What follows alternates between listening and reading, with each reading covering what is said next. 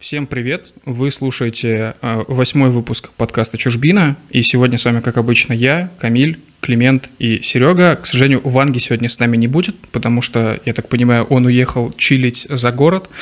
Вот. э, И сегодня у нас э, в гостях русское общество ДВФУ, ДВФУ. Пр- Привет, ребята! Их зовут Сергей и Дима. Приветствуем. Да. Добрый вечер. Нет, день. Простите. День, да. Добрый Э, день. Климент, Серега, привет. Приветики. Ну что, Да, это такая путаница у Димы с тем вечер или день связана с тем, что у них времени уже за полночь. У Владивостока разница с Москвой 7 часов. Это да. Так, э, друзья, давайте начнем э, с самого главного вопроса. Как у вас э, дела у всех? У меня все хорошо. Я в Москве мерзну. У нас, кстати, с погодой некоторые траблы в том плане, что чувствуется наступление июня. А, Это облачность, э, ветер, никакого солнца. Хотя еще неделю назад все было хорошо. А у нас, мне кажется, плюс 30 или там 25. Э, В Уфе плюс 26, сегодня было ужасно жарко. Вот, я косил газон, и мне чуть плохо не стало. Вот. А, ну, ладненько, это все понятно. Сегодняшняя, значит, тема нашего выпуска – это Маньчжурия, Китай, Харбин, белые мигранты, советская разведка, вот это, вот это вот все. Подробную, подробный, под- точнее, подробную программу выпуска мы писали на канале и ВК. А, Ну, давайте теперь, наверное, чуть поподробнее поговорим, собственно, о Диме и Сергее. Вот, и я сказал, что они из общества ДВФУ. Вот, ребят, э, расскажите чуть поподробнее о себе, что это за общество такое для всех тех, кто, возможно, вас не знает и до этого еще не слышал. Да, хорошо. Мы, в общем-то, не просто общество ДВФУ, мы конкретное общество, мы русское общество ДВФУ и занимаемся тем, что рассказываем про русскую культуру и про русскую историю. А, В высшей школе экономики в прошлом году появилось русское общество, и в, в этом году, в начале, в сентябре, мы открыли русское общество в ДВФУ. Да, у нас мы имеем контакты с высшей школой экономики, э, русским обществом, но мы пытаемся рассказывать про дальневосточную историю начала 20 века и про некоторых иммигрантов в дальнейшем будем рассказывать, которые перебрались на Дальний Восток, в Манчжурию или просто в Китай. В общем, да, как э, сказал бы Серег, точнее, как говорил Серега, мы пытаемся э, разбавлять, э, мы говорим не только о русской, но и, конечно же, о местной истории и о местных каких-то особенностях, особенностях и о... Ну, но иммигрантика, конечно, восточная занимает тоже не, не самое последнее место в наших постах. Так что, пожалуйста, господа, заходите, подписывайтесь и читайте нас. Ну, то есть я правильно понимаю, что вы что-то типа литературного клуба?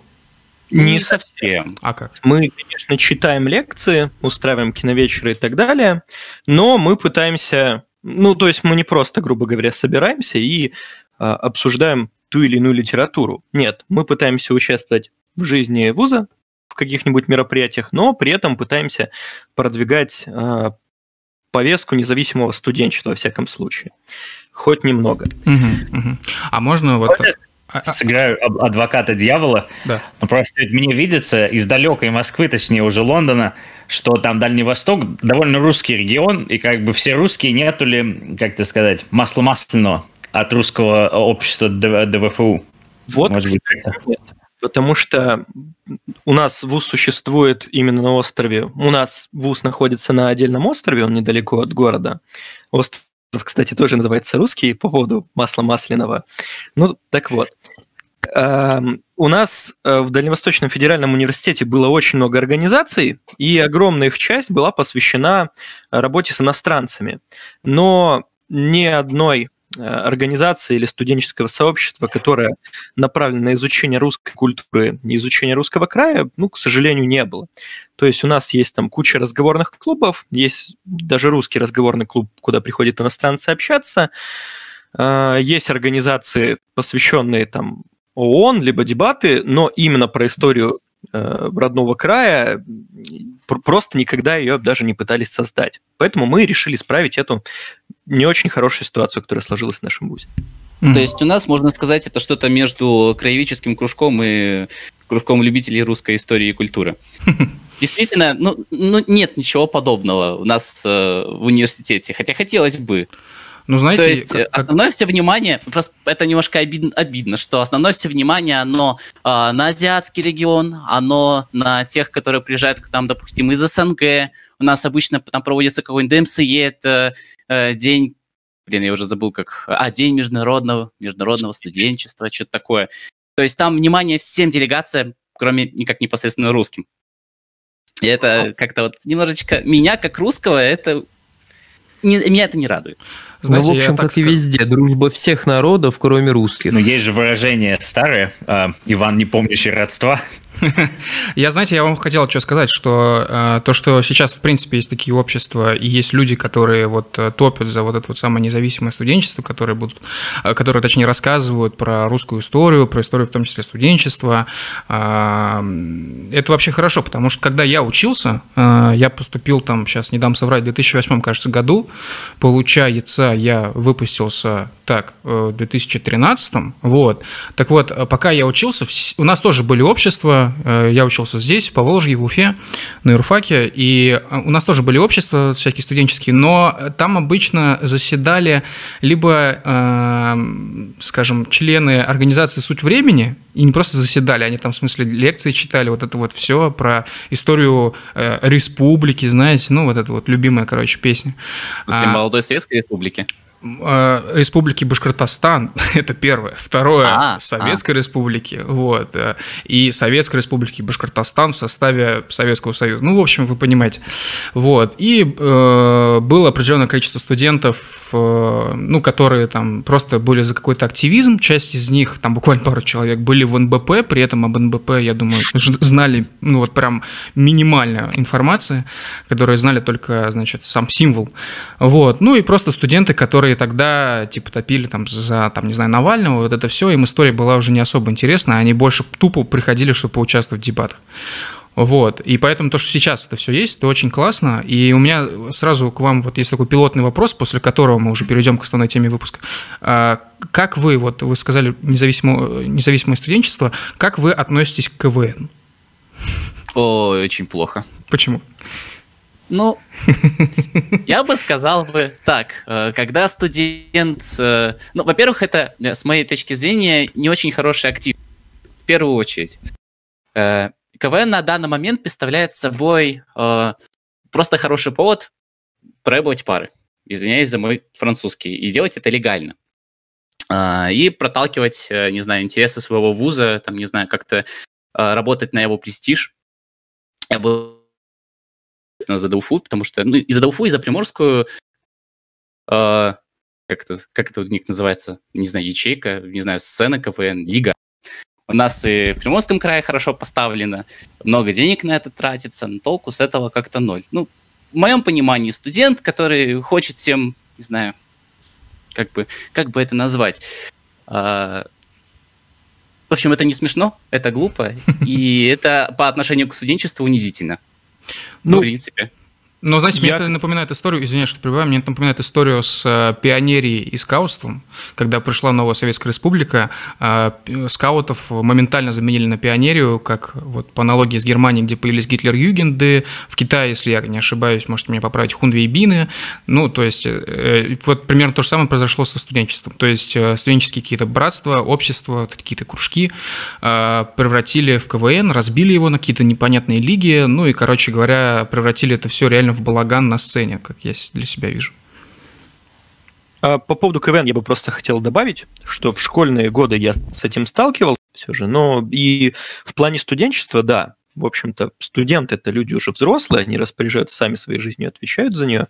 И, и КВН это, ну, организация, которая больше, конечно, подходит для школьников, и во всяком случае в том же, в том же КВН там э, в плане юмора нету определенной свободы, там все вполне цензурируемо, поэтому в студенческие годы, мне по кажется, крайней мере, по крайней мере, вот в нулевые, скорее в десятые, стало очень цензурируемо.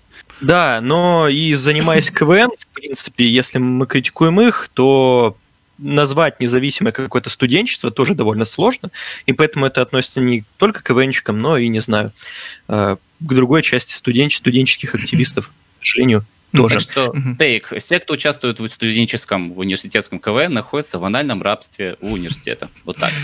А, Ну, я надеюсь, что мы с вами еще об этом как-нибудь потом а, подробнее пообщаемся в каком-нибудь а- одном из будущих выпусков, если вы, конечно, захотите к нам еще прийти. Вот. А сейчас я предлагаю перейти к нашей основной теме выпуска – Маньчжурия, Китай и вот это все. Давайте перейдем сразу к первому вопросу, с которого, наверное, ну, который будет таким опенингом. Как вообще русские появились в Китае и впоследствии как они оттуда пропали? А Ну- Можно еще добо- дополню? И правильно я понимаю, что, собственно, вот Маньчжурия, э, про которую вы сейчас раска объясните нашим слушателям, что это такое, это была часть большого региона Дальний Восток или нет? Или это все-таки было отдельно? А, а региона м, Дальний не, Восток не очень, не очень Да, ясен вопрос. Дальний Восток это же и физико-географический в первую очередь регион. Или ты... Если ты имеешь в виду как привязку к Китаю или вообще? Нет, я имел в виду, вот, скажем, до революции, там, Маньчжурия, это была... М, Он... м. Ты имеешь в виду, было ли это частью России, насколько это было интегрировано в общероссийское пространство? Маньчжурия была частью России. Я имею в виду, что эм, было ли это, как, не знаю, как, э, ну, давай скажем, не знаю, по аналогии с, э, пу-пу-пу-пу-пу. Не знаю, юг России, где там, где там какой-нибудь э, Одесса, э, какой-нибудь там Одесса, Днепропетровск. Ну, Ом, ты имеешь в виду города, да? один- ну, вот эти города это один регион, ну, то есть они, они один регион, там, юг России. Вот был, вот скажем, Харбин, а, Харбин, Владивосток. Харбин. это- А, И, есть, во-первых, Харбин. Во-вторых, нет, я, кажется, понял твой вопрос. Нет. Бон- Нет, нет, еще раз Ну, нет. мы подробно развернуто сейчас, на самом деле, от- ответим на это. А, так.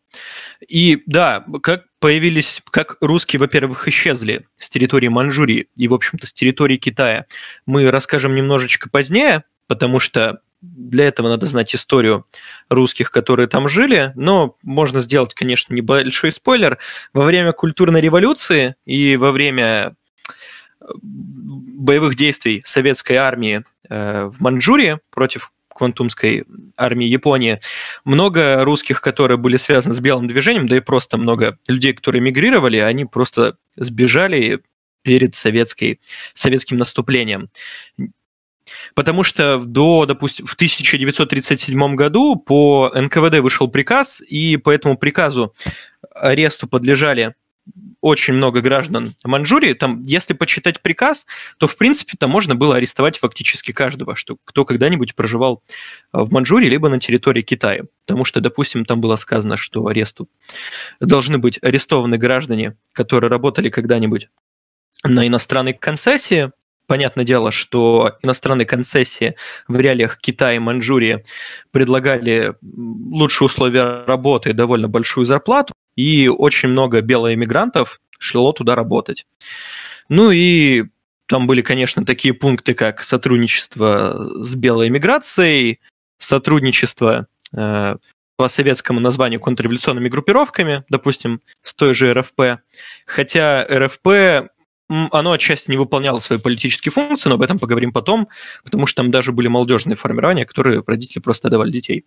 Но Ты прилетел фашистский детский сад. Да, союз э, фашистских крошек, кажется, Да, так называется. Союз фашистских крошек. Очень такое интересное название. Но сейчас мы поговорим э, о том, как русские появились в Китае и Маньчжурии. Э, в Китае русские появились довольно давно. То есть это началось, когда Русь была захвачена Ордой. То есть с того времени какие, никакие контакты уже были. Э, Банально русских невольников продавали князья с, будущего, с будущей Семиреченской губернии, назовем регион Средней Азии так. Ну, а именно полноценно русские начинали появляться в Китае, э, когда российское государство начало продвижение к Тихому океану. То есть это 17 век. Э, Точнее, 1680 И началось это, конечно, с крепости Албазин, и это является, в принципе, центральным событием того времени. Э, Китайцы осадили крепость Албазин, которая находилась на Амуре. Она держалась довольно долго, э, но крепость пала, потому что там было 400 человек, если не ошибаюсь. Может, Но чуть- немножко, не- немножко поправлю, я немножко внесу точности. Всего суммарно э, было в крепости Албазин более 800 человек при пушках, э, у них был свой церковный приход, у них были свои запасы. Однако, э, скорее крепость не сдалась. Крепость вынуждена была уйти. Э, по положениям договора, подписанного между русским царем и китайским императором, э, крепость Албазина, сейчас называется Албазина, кстати, не Албазин, э, должна была быть уничтожена. Сама осада кончилась в 1685 году, но крепость вынуждена была сняться и уйти, быть уничтоженной в 89 году. Да, в 86 году была завершена осада, и манчжурские войска, даже несмотря на то, что уже были достигнуты договоренности между императором Китая и русским царем, а, манчжурские войска не давали, а, во-первых, там а, делать заготовки на зимний период, не давали заниматься рыболовством, в общем-то, всячески мешали, делали всякие диверсии русскому гарнизону. Поэтому в 1689 году крепость Албазина перестала существовать. Э, русские, уходя оттуда, уничтожили, сожгли все, что только можно. И все. Однако э, сама крепость как явление, она, конечно, очень поспособствовала э, весу русского дипломатического корпуса при заключении договора. Кажется, это был Аргунский договор, но не тот, который был в 1855. Это надо немножко разграничивать. Ну, продолжайте. Ребята, можно я прерву вас буквально на э, две секунды? Э, нам только что э, марксист на полставки, человек с таким, юзер, э, с таким юзернеймом, прислал 300 рублей и сказал спасибо добрым русским людям за стрим. Спасибо э, марксист на полставки за 300 рублей. Всем, кто хочет задать нам какой-то вопрос, э, то обязательно проходите на наш Donation Alerts, вот, э, и мы его обязательно зачитаем. Все, можете продолжать. Ну и еще просьба, если даже у вас нет возможности или желания нам задонатить, пожалуйста, по крайней мере, поставьте лайк и подпишитесь на наш канал, если вы еще этого не сделали. Нам будет очень приятно и поможет в дальнейшем. Все, идем дальше.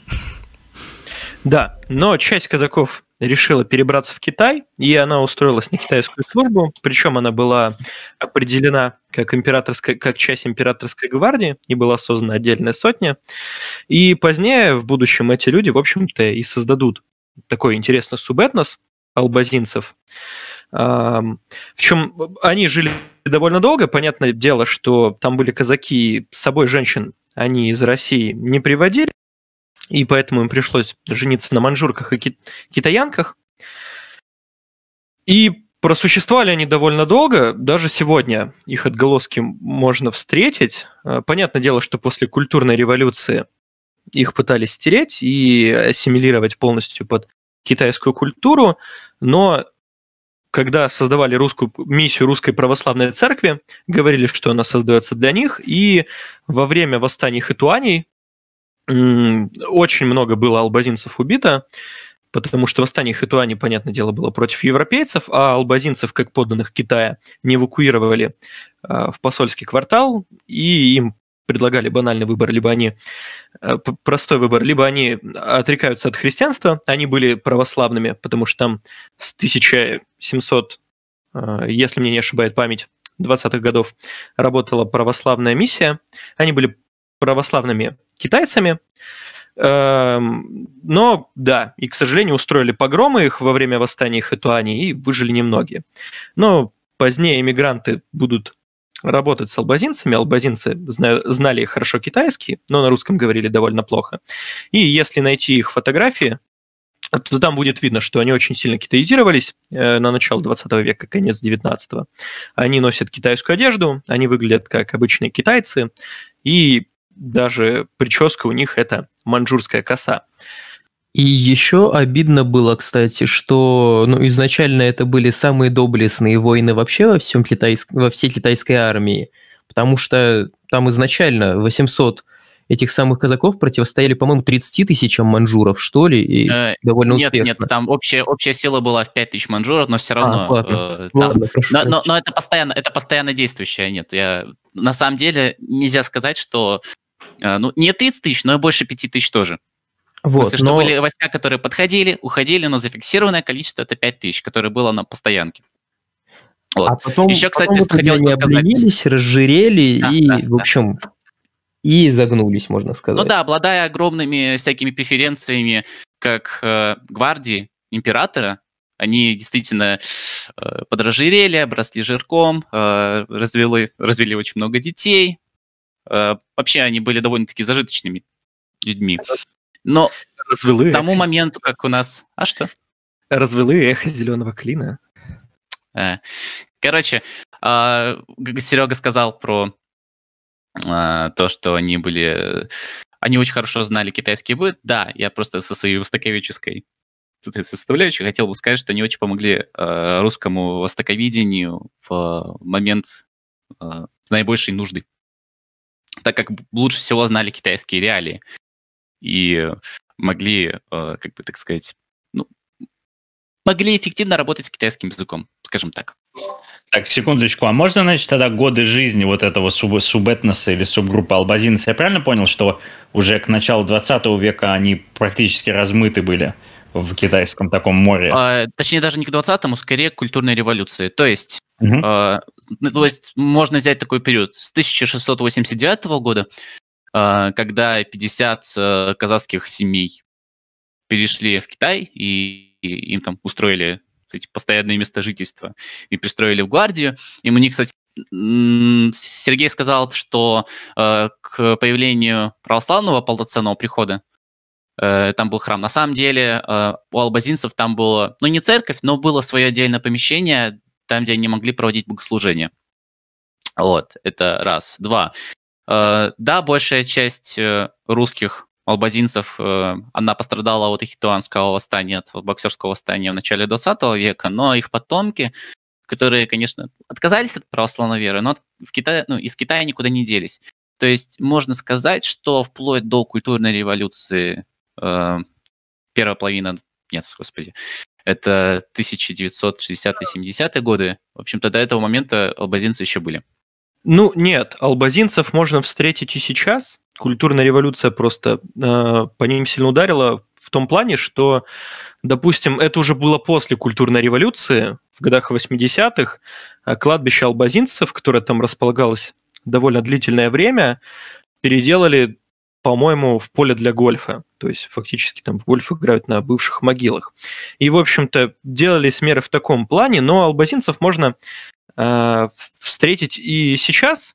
Они просто живут более разрозненно, потому что до нулевых годов они жили практически все в одном квартале, а если вы имели в виду то, что когда они перестали полностью быть русскими и стали в большей степени китайцами, то это, конечно, произошло уже, да, наверное, в веке 18-17.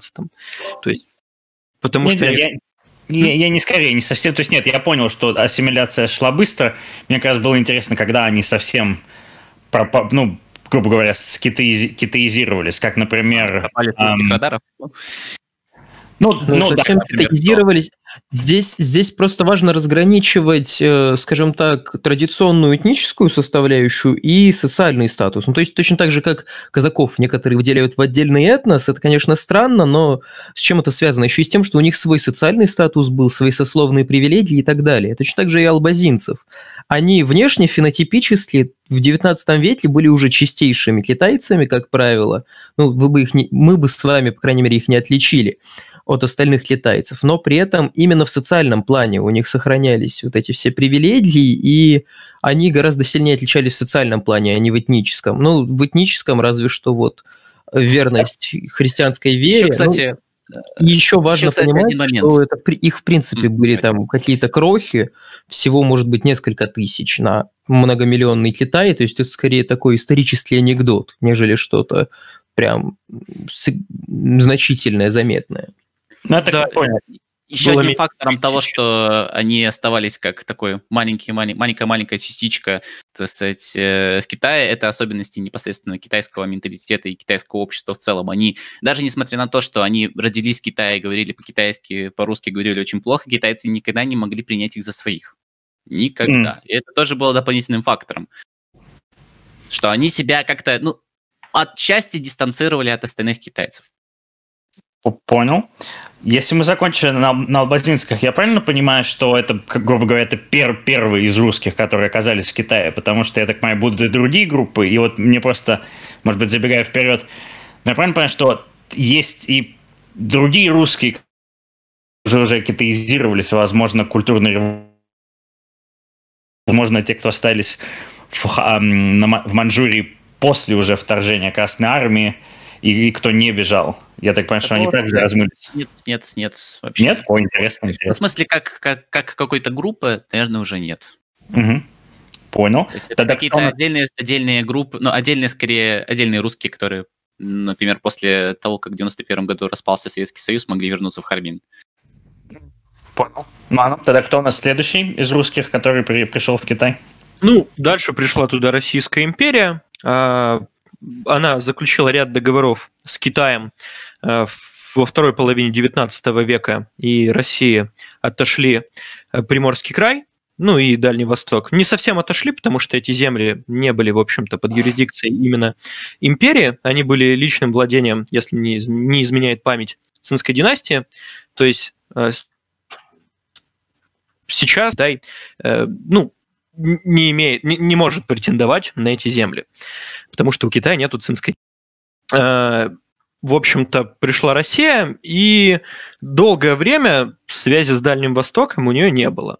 Связь с Дальним Востоком и переселенцы туда э, им приходилось делать гигантский крюк. Э, первые переселенцы, стоит сделать ремарочку, что много переселенцев на Дальний Восток плыло с малоросских губерний. Ну, потому что там земли было не очень много, а в крае, ну, ее было хоть отбавляй, и не очень много людей туда хотело селиться вначале. Ну и при этом, и при этом добраться было проще из какого-нибудь Херсона, потому что в Херсонской губернии много портов. А из какого-нибудь Воронежа тебе что до моря ехать полжизни, что тем более по суше. На Дальний Восток тоже полжизни. И очень забавно, кстати, нам как ни странно, очень помогли англичане в колонизации Дальнего Востока своим открытием Суэцкого канала. Но самые первые поселенцы отправлялись э, на Дальний Восток России, огибая мыс Доброй Надежды вокруг Африки, ну и так далее. Потом уже благодаря Суэцкому каналу путь стал заметно короче, но все равно вокруг Индии, вокруг Индокитая и так далее. То есть все равно это было прям такое испытание. И, ну, скажем так, необычный вояж для малорослых крестьян.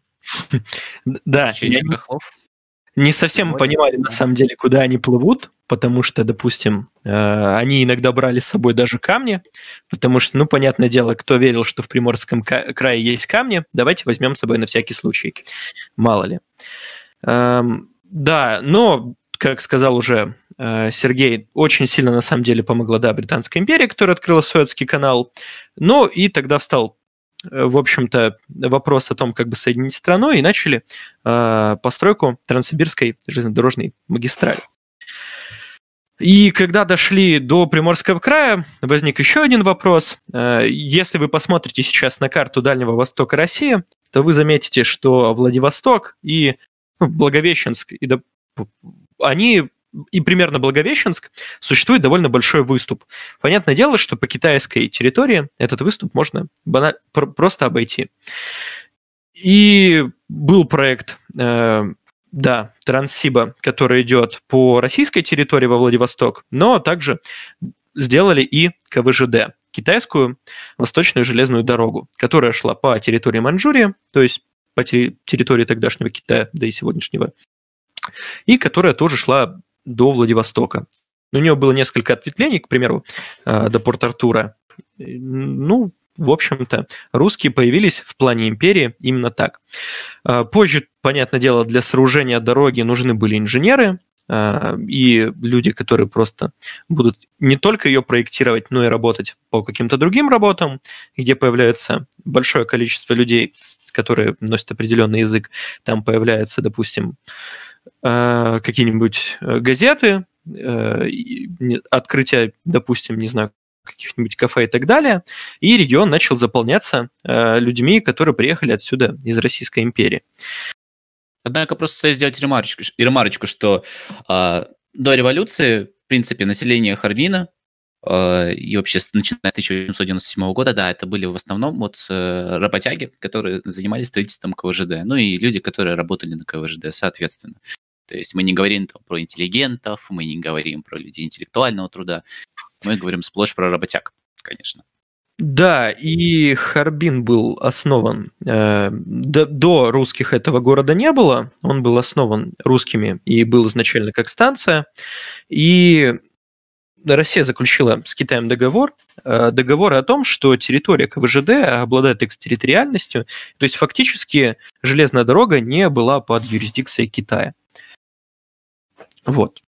А, и, да, я прошу прощения, просто, по-моему, мы забыли сказать главную, очень важную вещь. Зачем вообще нужна была русским Маньчжурия, где вообще-то никто не жил, и зачем вообще нужна КВЖД? Да, да, тоже. Если вы посмотрите вот. Если вы посмотрите на карту России и Китая, вот именно в том месте, где на востоке у них общая граница есть, то там, получается, на пути от Москвы к Владивостоку приходится делать очень большой крюк вокруг Маньчжурии, вокруг северо-восточного Китая. Именно, собственно, э, чтобы сократить путь, и нужна была КВЖД, то есть там был участок от Читы до Владивостока, прямой, который, э, по-моему, больше, чем на тысячу километров укорачивал путь. И, кстати, вот этот крюк, это даже сегодня в определенном смысле проблема, потому что лететь из Москвы обычно примерно 8,5 часов. Если бы этого крюка не было, то минут на 40 можно было бы быстрее долететь. Кажется, даже, и... даже еще короче, может было часа на полтора-два. Вот. И когда, и когда летишь от когда летишь настолько долго, даже 40 минут уже играют большую роль, потому что зад становится просто квадратным, поверьте. В общем... Так, Сергей, я надеюсь, это не были призывы к захвату Манчжурии. Мы же уважаем, в скобочках нет, э, территориальную целостность Китая. Вот, хотя, в принципе, я просто говорю про проект Жилтороси, как раз-таки КВЖД и Харбин. Это... Да, мы плавно как раз-таки к нему подступаем, потому что во время Э, подавления восстаний Хэтуаньи Россия тоже принимала активное участие. Секундочку, секундочку. А можете просто годы указывать к событиям, потому что я невежда не знаю что, про вот это ну, восстание. Ну, смотри, тут э, э, Сергей, это... Тут просто стоит сделать маленькое разграничение, что сам договор был подписан еще до Хитуанского восстания. Но вот само, вот смотрите, это не было прям таким э, Хитуанское восстание, или нам оно известное, ну, более известно как Басерское восстание, Э, хотя на самом деле боксеров в нашем понимании там не было. Это были просто э, последователи всяких э, даосских практик и движений, которые поддерживали уход из Китая всех иностранцев. Это, можно назвать, 1899 год, начало их формирования, и Э, момент их подавления, это сентябрь 1901. Сам договор, по которому наши, э, во-первых, взяли в аренду весь полностью Лаудунский полуостров, не только Порт-Артур, конечно, и не только Порт Дальний, э, это 1897 год, в этом же году началось строительство КВЖД. Вот, и... Но боксерское восстание, конечно, задало тон Э, общему строительству, потому что это было таким казусом к тому, чтобы увеличить количество русских охранников, я имею в виду вообще в целом войск, э, которые э, могли бы предотвратить дальнейшие подобные выступления.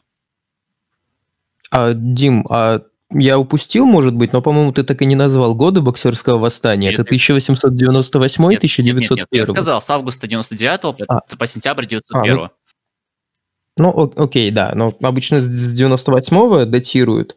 И я бы рассказал, в принципе, что это за восстание было, потому что это, это для нас близко. Это мы там э, с детства в местных музеях разглядывали трофеи китайского оружия и все такое. Если вкратце, то это было восстание против иностранцев. В принципе, в Китае весь 19 и отчасти 20 век были восстания именно против иностранцев, потому что скажем так, у китайцев своя особенная государственная гордость. Все-таки у них император это сын неба и так далее. Поэтому их очень оскорбляло, что иностранцы, по сути, правили в Китае, и боксерское восстание, оно было э, поначалу как бы еще и против своего правительства, не способного дать отпор э, лаоваям, в общем, белым варварам, но первую очередь оно было направлено против европейцев и особенно против русских, потому что русское присутствие было больше всего в Китае.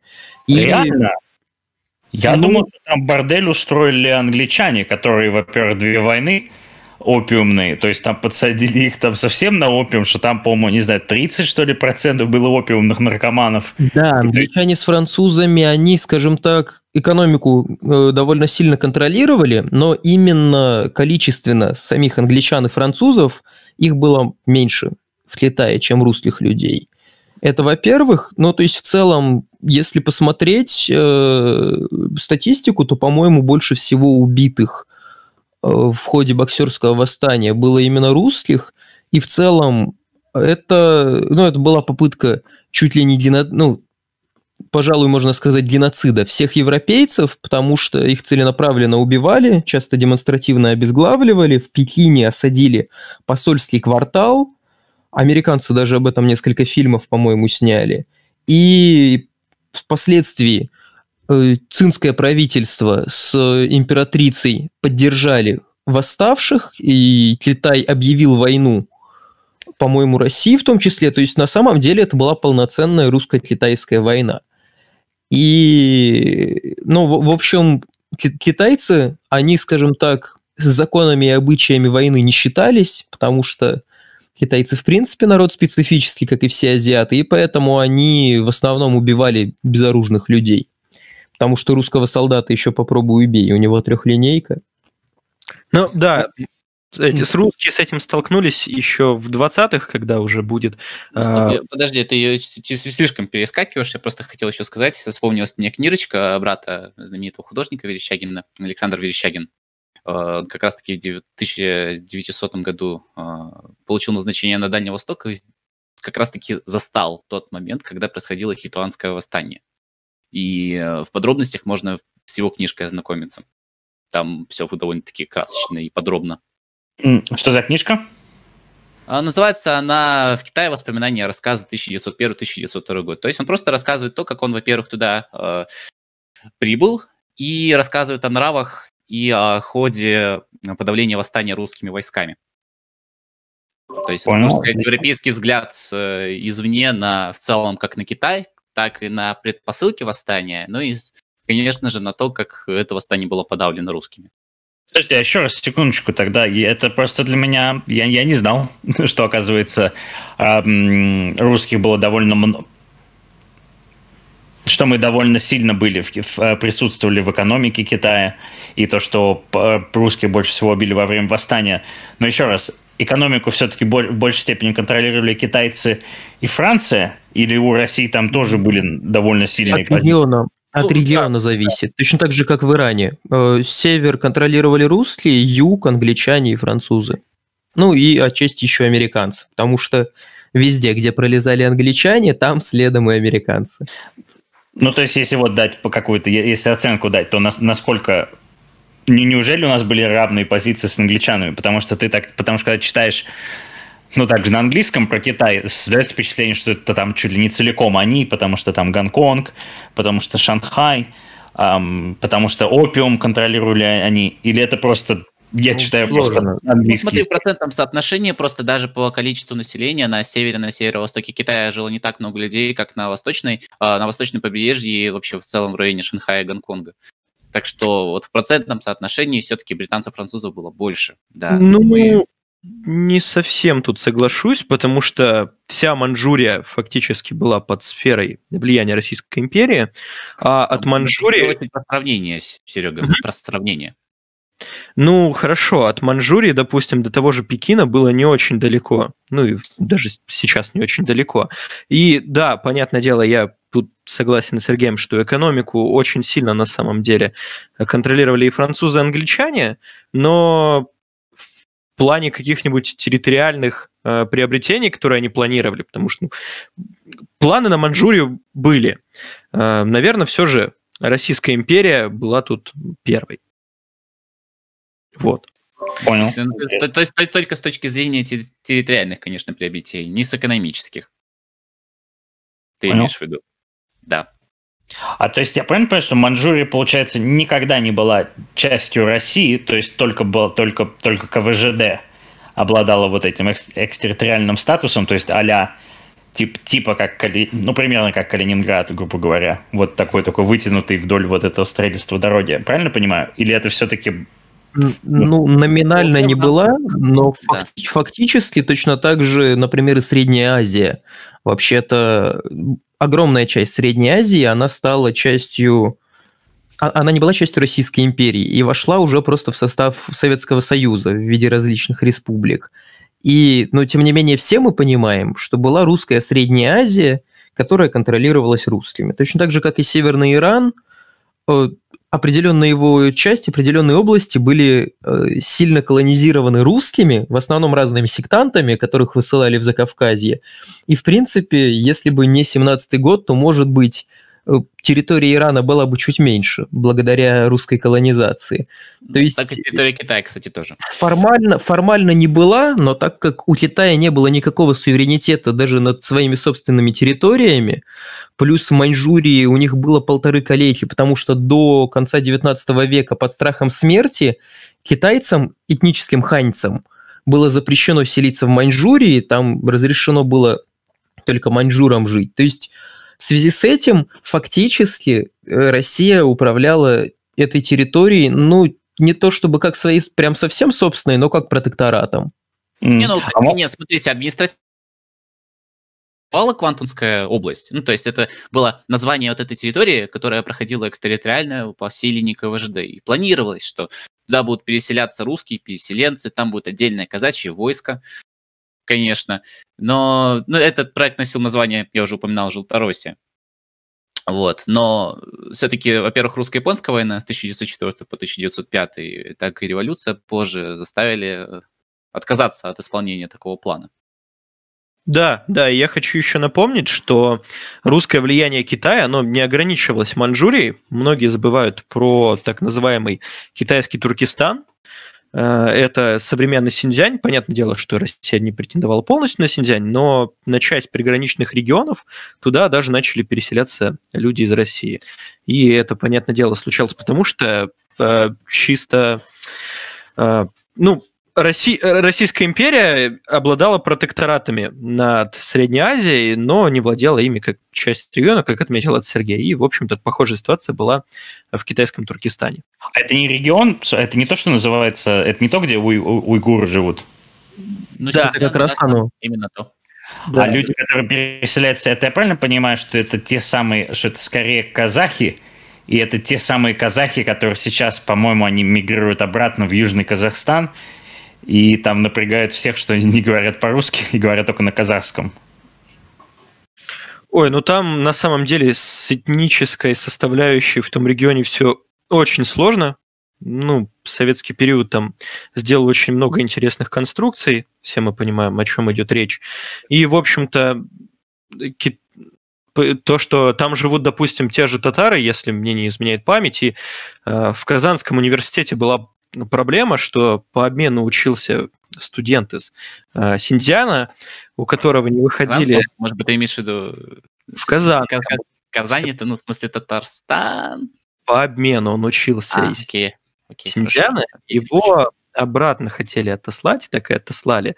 А он говорит, просил, что не стоит этого делать, потому что, в общем-то, непонятно, что с его родственниками, потому что там сложная ситуация в Китае в этом плане. В общем-то, да, там с этнической составляющей все довольно сложно. Понял, понял, интересно. Так, продолжаем. Что случилось? Тог- Тогда мы выходим к японской войне, то есть как она повлияла на а, развитие КВЖД и может, Ну, в целом, русско-японская война, она остановила темпы, во-первых, э, строительства и, и основания русских поселений э, на той местности. Конечно, активные боевые действия севернее того же Мугдена не проводились. Это все-таки основные действия, которые были в ходе русско-японской, это э, ну, не будем брать море. Море, это, понятное дело, это бассейн э, Южно-Китайского моря и Цусимский пролив. Но мы говорим про сухопутное сражение, это Мугден и Ляодунский полуостров. И тут дело даже не в том, что там японцы разграбили много русских поселений, в- которые были вдоль КВЖД. Просто в целом эта местность... э, э, В общем, Япония имела свои виды на это, и Япония сдерживала Россию и развитие ее э, непосредственно в районе КВЖД. Поэтому русские и вообще в целом Российская империя делала свои, делала свои коррективы и согласовывала с японцами свои дальнейшие действия там. Поэтому, если бы у России не были бы развязаны руки, кто знает, может быть, там у нас уже было, был бы такой очень большой крупный анклав, действительно, свое бы казачье войско. И, в общем, можно было бы даже помечтать. Но, к сожалению, история распорядилась иначе. Понял. А можно вопрос? А железная дорога Харбин, Владивосток, sorry, Харбин, Владивосток, вот этот эм, кусок, он когда-нибудь работал? Ну, конечно, работал, да. А, то есть он работал до 17-го? Да, да, да, он с 1903 года, э, по-моему, работал уже. И, и тогда повторю вопрос. Так было ли это одним экономическим регионом? То есть, или, или все-таки нет? Вот, то есть, да, Владивосток, Владивосток и, и Харбин. Да, ну, конечно. Скажем... То есть товары, товары, которые производились в Приморском крае, они, конечно, через Владивосток переправлялись и сбывались, в том числе и в Китае. И используя э, железнодорожные сети, они сбывались и в Корею. Э, на тот момент это, ну, до 1900, сначала 7, да, до 1907 года это, кстати, была территория Китая. Ну, формально, конечно, хотя там в то же время существовал э, режим с корейским самодержавным императором, так сказать. С 1911 года эта территория полноправно стала японской территорией, это стало протекторатом. А, вот, и да, и с, с экономической точки зрения это был один э, большой экономический регион. А, ну так все-таки это один, ну потому что ведь за экономикой начинается и культура, то есть там, скажем, бизнесмен работает, не знаю, предприниматель работает в, Хар- в Харбине, и в, Владивостоке там, а он живет между двумя городами, там заводится жена, отправляет своего сына из одного города в другой учиться. Ну, то есть ну, это... Да, да, да. да. Mm. Um, Тогда у меня вопрос. Это можно вообще отдельно говорить, извини, что перебью, то есть про присутствие, про иностранное присутствие э, в Владивостоке, мы когда-то говорим, имеем в виду, конечно, не британское, не американское, не какое-либо европейское, конечно, можно говорить и про корейское, и про китайское. Было много людей, которые были заняты в экономике, ну, в смысле, прям, предприниматели и прочее, прочее, прочее. То есть, да. А у меня был вопрос как раз, так что тогда для современного дальневостокца, если так можно выразиться, или, эм, что такое Манчжурия? Там утерянная русская земля, то есть это совсем близкий регион. Эм, я даже не знаю просто, с чем это срав... Э, сравнить там для меня, для, Моск... для москвича. Ну, то есть и вот с точки зрения для историка, что, ну, что такое Манчжурия? Для большинства нормисов, мне кажется, для большинства обывателей это просто э, кусок Китая рядом, куда раньше все ездили очень дешево шопиться на границе в города вроде Суйфэньхэ. А так, э, ну, я бы не сказал, что прямо все подряд знают про русский Харбин, что это утраченная русская территория и так далее. Нет, это, я думаю, меньше 5% таких людей, которые реально более-менее что-то нормально представляют. Что такое КВЖД, чем это было. Но это мое мнение, парни могут со мной не согласиться, ради бога. Нет, ну, почему? Мы согласны как раз-таки. У меня, ну, я, в принципе, сказал бы то же самое. Подожди, Серег, давай я немножко выскажу свою.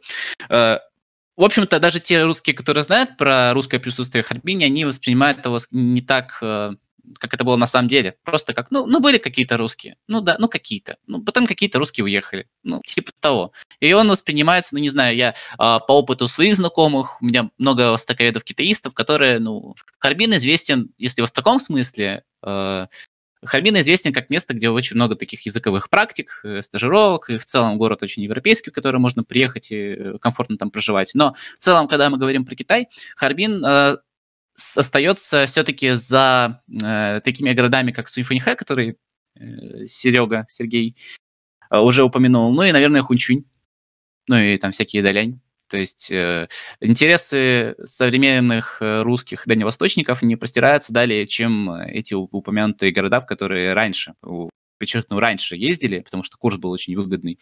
Когда еще за 3-4 рубля можно было один юань купить. Сейчас один юань стоит, кажется, ну, 10-11 рублей. Примерно в таком плане.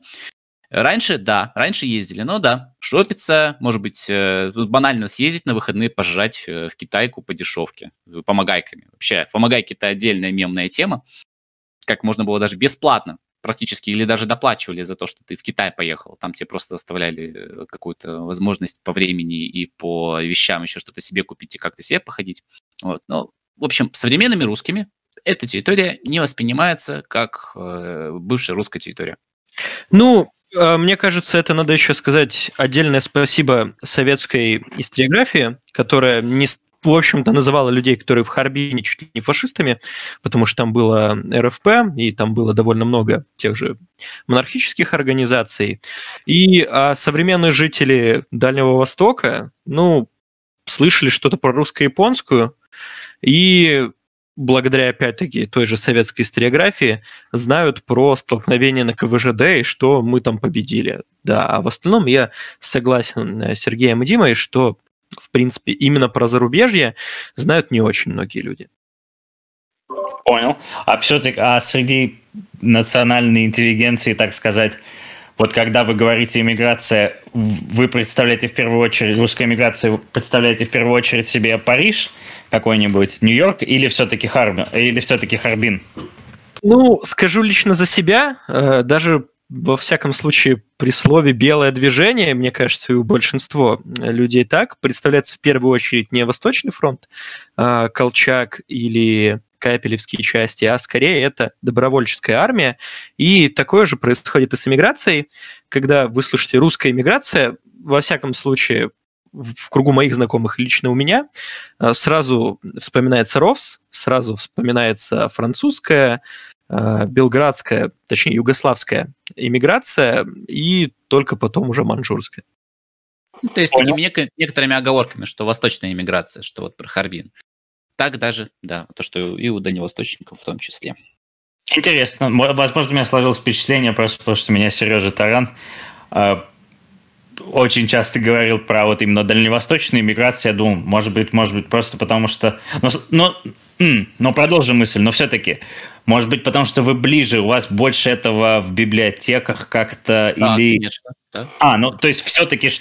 У нас есть целое издательство «Рубеж», э, которое, назван... которое не просто названо в честь легендарного литературного журнала «Рубеж», издававшегося в Харбине, но и основано. Там среди его основателей был, по-моему, то ли поэт Перелешин, то ли кто-то еще из э, Новой Чураевки, это литературное объединение, э, которое было в Харбине в межвоенный период. И, собственно, вот у меня прямо сейчас на столике, на котором передо мной стоит микрофон, также лежит, например, книга Михаила Щербакова «Одиссей без Итаки». Он был, правда, не харбинцем, а шанхайцем русским, и как раз вот она издана издательством «Рубеж», точно так же, как и Несмелов, которого мы с тобой публиковали, которого в том числе и на Local Crew. И что там, и Юльский, и Хейдак, короче, во-первых, у нас этого хватает, во-вторых, э, ну, по крайней мере, я для себя это отмечал, я абсолютно уверен, что не у всех так, но тем не менее, когда речь идет о какой-то, ну, скажем так, прозе про природу харбинскую, как, например, у Несмелого, у Юльского этого много. Юльский, может быть, даже мы его упомянем, он Э, служил в горно-лесной охране. В общем, проще говоря... Что? Обязательно, говорю, поменял. Это вот. тоже большой э, пласт. В общем, про проще говоря, это русские, которые бегали по лесам, по горам за хунхузами. И когда просто читаешь описание природы, ты пони... очень хорошо представляешь себе, как вообще эта природа выглядит. Потому что все-таки природа Дальнего Востока, она довольно сильно отличается от московской, в принципе, от центральной России, но при этом в Маньчжурии и в Приморье она не, не сказал бы, что сильно отличается друг от друга. Везде сопки, мы так называем такие относительно полодии, поросшие гором, э, поросшие лесом горы. Это а можно спросить, а природа вот а, дальневосточного региона, ну возьмем, давайте конкретно там, допустим, Владивостока, она похожа с Новороссийском? Ну, то был Новороссийский. Ну, я был в Новороссийске только летом, в 2010 mm году, когда было плюс 35 или что-то такое. Ну, не сказал бы, потому что вокруг Новороссийска много гор, мало лесов. Ну, Похоже тем, что тоже очень много солнца и очень ветрено во Владивостоке. Угу. А можно еще дурацкий вопрос? А в Владивостоке зимой э, такая же проблема, как в Новороссийске, вот что, я так понимаю, Владивосток же как бы находится на возвышенности, соответственно, я так Ну. понимаю, там есть много перепадов этой самой высоты, и многие улицы как бы такие пологие получаются, как вот, если я правильно выразился, как примерно там, знаете, как в Сан-Франциско, вот, ну, для кого более узнаваемо. Наоборот, крутые, ты, наверное, хотел сказать. Крутые, да, извиняюсь, крутые. Вот, я правильно понимаю, что зимой там тоже образуется наледь, по которой невозможно перемещаться? Да. Это Понятно. называется День жестянщика. Сочувствую. Да, это Все понятно. просто зам- замечательные, просто э, остающиеся э, в народной памяти дни, когда э, просто по сути на Владивостокских улицах играют в, в керлинг машинами. Ужас, ужас. Просто я в Новороссийске Да, наслышан, да. люди очень много жаловались, кто там живет, вот, что зимой просто ты можешь упасть и ехать, и ехать, и ехать на попе. Вот. Да, я, я когда, я когда в январе прилетел домой во Владивосток, я даже отдельно удивился. Там настолько яркое солнце постоянно зимой, что э, Google погода показывала минус 15 температуру, а при этом у меня под ногами снег таял буквально. Потому что солнце очень сильно все это пригревает, а потом вечером темнеет, и зимой, э, утром, ну, как минимум небезопасно выезжать на улицу э, на автомобиле. Как-то так. Поэтому лю- любой снег это тут же катаклизм, ну и так далее. Потому что горы плюс солнце, получается гололед э, там, где его хотелось бы меньше всего. Понял. А с точки зрения интереса, просто вот, да, а, харбинская миграция, Китай сам м, в- а, на Дальнем Востоке, он больше интересен, чем, скажем, не знаю, Париж, там русский Париж, Европа или, или нет? Э, В плане иммигрантов, которые там жили, или в плане культуры? Ну, наверное, две разные темы. Ну, давай, про иммигрантов вы уже сказали. Я так понимаю, что, норм, что обывателям не совсем интересно. Вот, но... Ну, или, ну да, да, да, давай, нач- давай начнем с иммиграции, да, что, что интересно там. Пари- Париж, грубо говоря, или, а, Хар- или Харбин, ну и просто с точки зрения интереса к стране, там, насколько интересен Китай, даже, даже обывателю на Дальнем Востоке от- относительно, скажем, Европы. Ну, на самом деле, я бы сказал бы, что среди жителей Дальнего Востока особенно, ну, я бы сказал, что это просто бытовой синофилизм. Тут наоборот, синоф- синофобия, синофобия, попрошу. Нет какого-то прям такого выраженного интереса, если только не людей, которые профессионально этим занимаются, ну или которые, там, не знаю, помогайками. То есть как такового э, культурного интереса нет. Ну, это банально потому, что та же Европа находится от Владивостока и вообще Дальнего Востока довольно далеко, и благодаря системе авиалиний лететь туда тоже очень дорого. А с Китаем, раньше в Китай ездили довольно часто все, э, в приграничные, во всяком случае, районы, и с Китаем встречались тоже довольно часто, очень много было китайцев в городе, они работали торговцами, но когда курс поменялся, курс рубля упал, в общем-то, китайцев-торговцев стало меньше, они стали в основном туристами по городу. Прошу прощения. И э, в плане культуры, конечно, больше всех интересует европейская, и иногда встречаемся с непониманием, когда кто-то из средней полосы прям говорит, что вау, круто, поеду в Китай, это так необычно. Ну, тут можно встретить непонимание, что необычного в Китае, в общем-то. Ну, это понятно, потому что мы живем рядом него и постоянно с ним сталкиваемся. Ну, типа, да, ну, например, вот, э, Серега, сколько раз ты гонял в Китай? Я? Если, если мне адресовано, то я ни разу не был там. А, ни разу, а, так. Э, Да, у нас я тоже ни разу не гонял в Китай, честно. Знаете, А, мне нет. кажется, знаете, чем это вызвано? А, Ну, во-первых, да, вы сказали, что в Европу далеко и дорого, как, в общем-то, европейскую часть России, если так можно выразиться. Вот. Плюс еще у меня просто несколько знакомых живет вот, вот в, в той вот части ближе к Дальнему Востоку. А Вот. Они там типа в- вахтовым методом работают и живут в этих вот бесчисленных маленьких городках. Вот. И они просто мне говорят, что, знаешь, мы живем в городе на 40 тысяч человек. Здесь по вечерам идет э, вода, от которой пахнет серой. Вот, и здесь тупо нечего делать. И единственный реальный вариант куда-то выехать, это вот в Китай, который там недалеко находится. Ой, я Ну, вспомнил, либо в Корею ре- речь, вариант, речь про... Корее дороже. Да, ну да, да, да, да, это правда. Ну, просто э, я как человек, перебил. который просто 5 или 6 раз э, ездил в Китай, мне много чего есть по, по этому поводу рассказать. Просто как э, такое очень эмпирическое. Да, я, извини, Дима, только отмечу, что да, еще есть варианты в виде Кореи. Э, С недавнего времени появился вариант в виде КНДР. И еще, конечно, есть Япония, в которой тоже летает довольно много людей. Да, ну Много, но- Япония но страшно дорогая, Корея э, туда-сюда, но Китай вроде самая дешевая. Ой, знаете, насчет дешевого и дорогого, я помню, Сереге как-то, кажется, вопрос задавал, а может быть, нет, не знаю. Короче, в общем, я слышал от тех, кто приезжает из Дальнего Востока в Москву, ну и в другие э, города России, которые вот э, в европейской ее части находятся, п- правда ли те слова, что рыба во Владивостоке, морепродукты точнее, они дороже, чем вот в Москве и соседних городах? Да, да, это Ну, Ну, не смотри, сказал бы, просто... Официально, официально, и э, которое можно по знакомству от браконьеров. Вот. Ну, да, да, да, да. Обалдеть. Ну, я, я, например, э, по просьбе подруги красную икру привозил в феврале, и она стоит там ровно столько же, сколько в Москве. То есть в Москве обычно она стоит около 3000 за килограмм. Ну, там зависит от того, э, как- какого вида рыба, но в целом она плюс-минус одинаково стоит. И во Владивостоке она стоит обычно от 2800 там, до 3200. В комментарии в чате на ютубе нам пишут, что в итоге самый лучший вариант КНДР. Ну, кстати, в КН... э, для русских туристов в КНДР цены совсем не социалистические. Они стараются делать бабки на наивных простачках вообще как могут. И сервис там социалистический, а вот цены вполне себе капиталистические. Ну, знаешь, после того Да. случая, что случилось с американским туристом в КНДР, я думаю, мало кто захочет туда ехать, мало ли там какой-нибудь не туда плюнешь и все.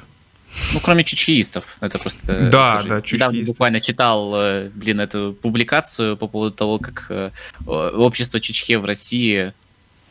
А, э, это вот то, что я рассказывал на, на прошлом э, выпуске, А, что А, роман значит, да, супер я- для значит, Радио я тебя Свобода. Я просто Н- помню, наверное. читал где-то, или что-то вот, помню, инфа была, ну ладно, это тогда было от тебя. Ну, я сам не просто знаю, этому ну. очень удивился. Может, просто совпал. А, так, что я хотел Так, сказать? и, дру- друзья, Серег, давай. я бы хотел все-таки вернуться к основной теме нашего стрима, потому что про Дальний Восток как таковой можно разговаривать бесконечно. А, Мне все-таки интересно, чтобы мои друзья, коллеги рассказали вообще, а, с чего, скажем так, начала- началась иммиграция первой волны в Китае, тем более, что там было, скажем, две как минимум волны э, первой волны, ну и так далее. То есть вот именно, если мы уже говорим про белую иммиграцию и все такое. Такие, мы остановились на этой, на, на, на, на, на Русская На русско-японской. Да. Да, и вот хотел бы тогда, может быть, осветим период а, 05-17, потому что, во-первых, эм, я так, потому что до 13 года или там до 14 ведь шел рост экономики, и, соответственно, рост, наверное, э, города Хар- Харбина. И, а, и, и интересно, наверное, как была жизнь в войну, то есть 17, э, 14-17.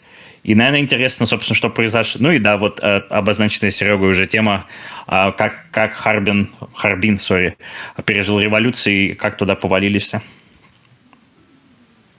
Да, хорошо. Эм, В общем-то, после того, как Россия потеряла Порт-Артур в ходе э, русско-японской войны, Владивосток приобрел гораздо большее значение, как самый большой порт России на Тихом океане, Э, и поэтому сюда были направлены инвестиции. Тут было довольно много иностранцев. В общем-то, Владивосток начали укреплять в плане фортификации.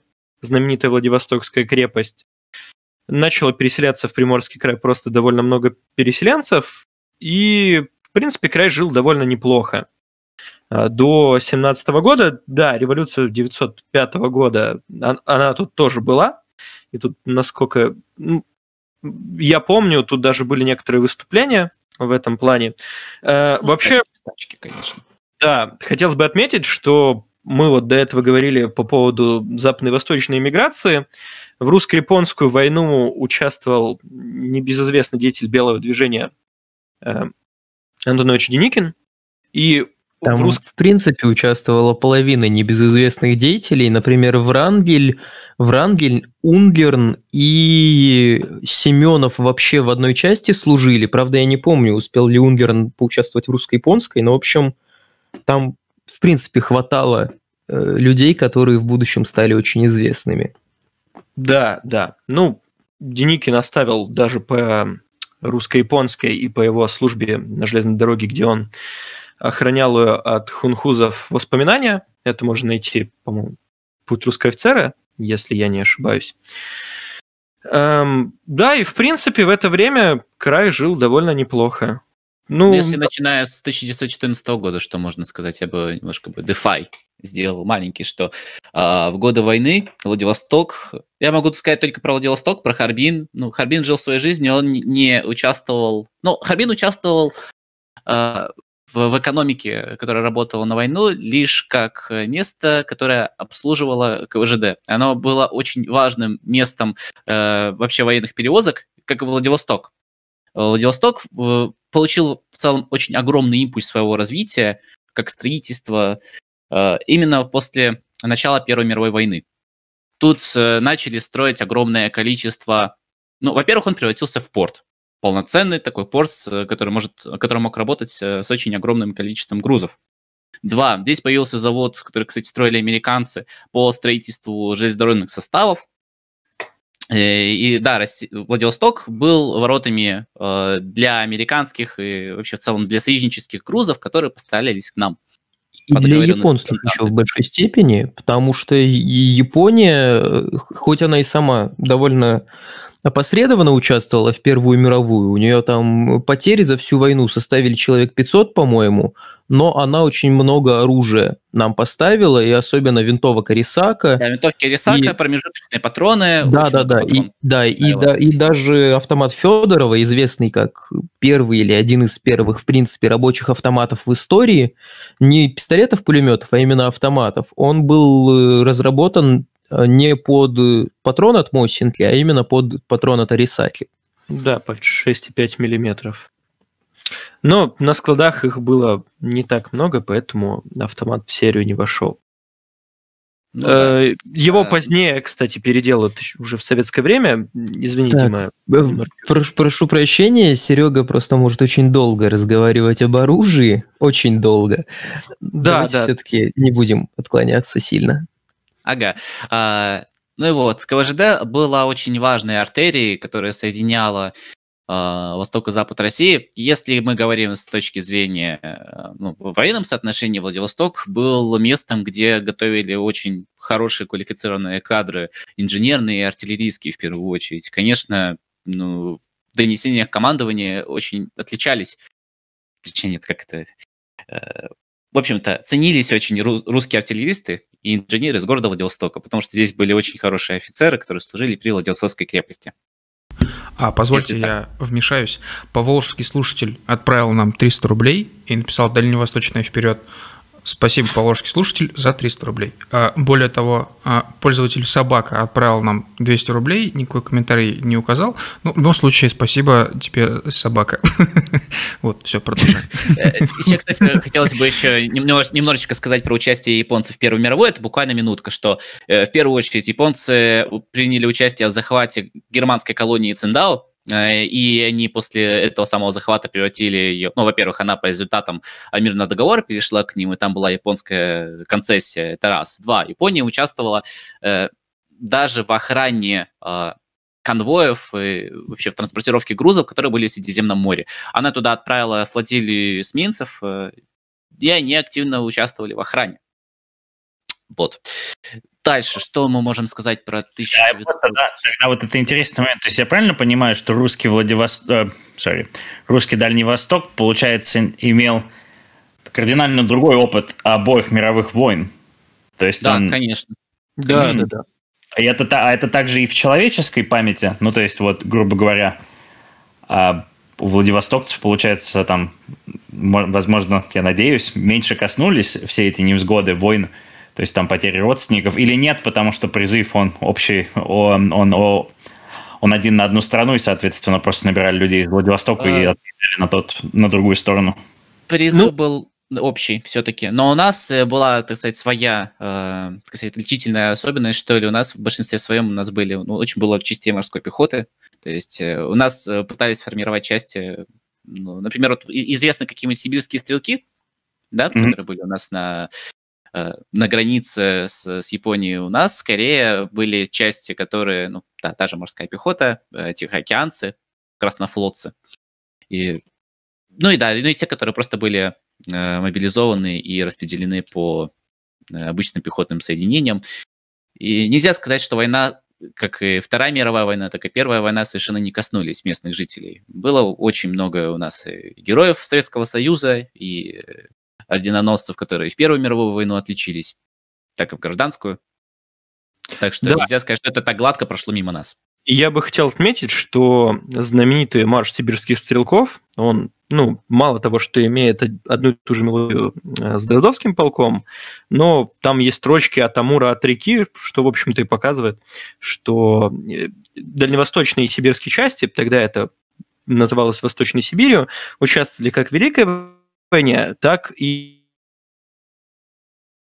только был отдельный фронт. Ну, понятное дело, что Советский Союз в 45-м начал войну с Японией, и очень много дальневосточников воевало именно там. Ну да, и призыв был для всей страны общий. Огромное количество людей с Дальнего Востока э, отправилось воевать именно в европейскую часть. Понял, спасибо. Да. Ну что, тогда эм, обсудили Японию, тогда 17-й год?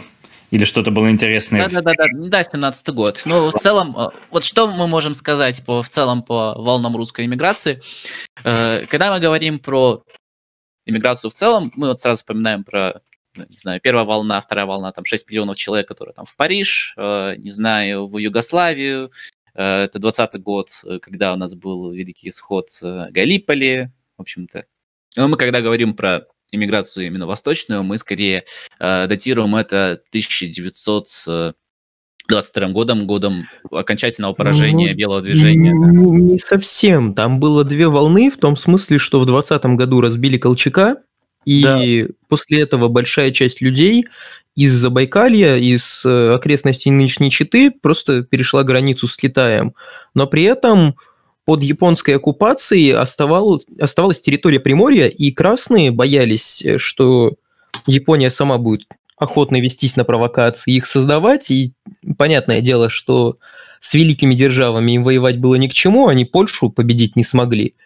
И, собственно, поэтому они особо не совались в Приморье. И Приморье только в 22 году, 25 э, октября 22 года, пал Владивосток по сути, один из, ну, по сути, последний оплот уже белого движения. И вторая, вторая волна первой волны, если можно так сказать, это именно 22 год. То есть там даже, например, Дитерихс, который был последним белым правителем в России, он в 20 году после поражения колчаковских частей уехал в Харбин, открыл там э, сапожную лавку и стал сапожником, генерал царский. А потом, э, после того, как э, поменялось правительство в Приморье, оно там менялось примерно как в свадьбе в, свадьбе в Малиновке, э, грубо говоря, каждую неделю. И когда оно там поменялось в очередной раз, он бросил эту свою сапожную мастерскую в Харбине и поехал становиться последним белым правителем в России. Да, то есть готов стать правителем вашей хуйни. Да, то, есть, то, то, то, есть, то есть он, получается, сразу дважды стал беженцем в 2020 году и в 2022. То есть я правильно понимаю, что до там, 2020 года, а в, как, а в какой-то степени до 2022 года, только ужасные пессимисты бежали в Харбин, и, или потому, потому, вот, кстати, да, так, тогда, то есть это случайность, что, Хар, что Харбин не взяли красные так же, как они взяли эм, Владивосток. То есть, может быть, тогда расскажете, почему так получилось, что Харбин не вошел в, Сове- в Советский Союз, в Советскую Россию? Ну, все-таки Харбин оставался на китайской территории, и понятное дело, что большевики, ну, Красная Конечно. Армия, не могла туда зайти чисто по международному э, дипломатическому праву. Да, плюс э, у КВЖД были собственные войска, э, ну, не, не войска КВЖД, но войска, которые ее охраняли, и насколько я понимаю, они все-таки были более-менее боеспособны, то есть там был, было кому защищать КВЖД. Позвольте, мешаюсь. А, рядовой 15-го сибирского стрелкового отправил нам 50 рублей. Написал, ребята, вы делаете контент очень хорошего уровня, незаслуженно мало зрителей, нужна реклама. Полностью с вами согласен рядовой 15-го сибирского стрелкового. Спасибо вам за 50 рублей. А, все деньги, которые сегодня собрали, все направим на рекламу и на оплату трудов нашего замечательного коллеги, который делает а, нам тайм-коды. Вот, все, продолжаем. Да, и, в общем-то, там бы, скорее всего, могла вмешаться уже Япония, которая э, не могла конф- конфликтовать, ушла с Приморского края, но Манчжурию бы она, скорее всего, вмешалась. И насчет пессимистов тоже не совсем так. Э, последний белый генерал, э, Пепеляев, он тоже находился некоторое время в Харбине и потом вернулся в Приморский край и отправился в поход на Якутск. То есть можно сказать, что в некотором смысле Харбин и вообще в целом русская Манчжурия и Желтороссия стали некоторым плацдармом для ведения э, боевых действий на территории, э, занятой красными. Ну, вот. вы поняли мой вопрос. Просто, я, я, я, просто если мы, скажем, смотрим до 17 года, там, опять же, там, я не полемизирую, но а там от, ответ, в каком статусе была Манчжурия, я так понял от вас, что это был, что это фактическая такая территория России. Эм, фактически, де-факто, а де юре, как минимум КВЖД, а там это была территория России, то есть вот эта вы, вытянутая полоска. Проходит 17 год, так. я вот, ну, то есть, и, и вы говорите то, что это там территория уже Китая, и Китай там на нее претендует, и большевики не сунулись. То есть вот тут скорее у меня ну, вопрос. Здесь нужно разделить де юре и де факто просто. То есть э, тут парни правильно сказали, что под боком была Япония, которая всеми силами искала повода э, повоевать с Советским Союзом, просто чтобы откусить кусок территории. В принципе, надо понимать, что во время гражданской войны вопреки советским байкам, большинство стран-интервентов не хотели откусывать никаких территорий от России, в отличие от Японии. У Японии были реальные планы создать, ну, если не присоединить напрямую к себе часть русского Дальнего Востока, то, по крайней мере, создать какое-то там подконтрольное государство-прокладку, типа Маньчжоу-Го, вот типа чего-то такого. Да, мы сразу можем вспомнить про Григория Семенова, который это не секрет, что он был таким э, японским агентом влияния, который был очень с ними связан и который, можно сказать, танцевал под их дудку. Э, и да, Япония э, самый пиковый момент имела на Дальнем Востоке, э, в Приморском крае и в Хабаровском крае современных около 150 тысяч человек экспедиционного корпуса. Вообще, кстати, стоит сказать, какие действия ответные большевики проводили в сторону территории, занятой японцами. Просто это такой уже своеобразный даже на современных парах мем э, про Дальневосточную республику. Э, может быть, э, Сергей Таран может немножко поподробнее про это.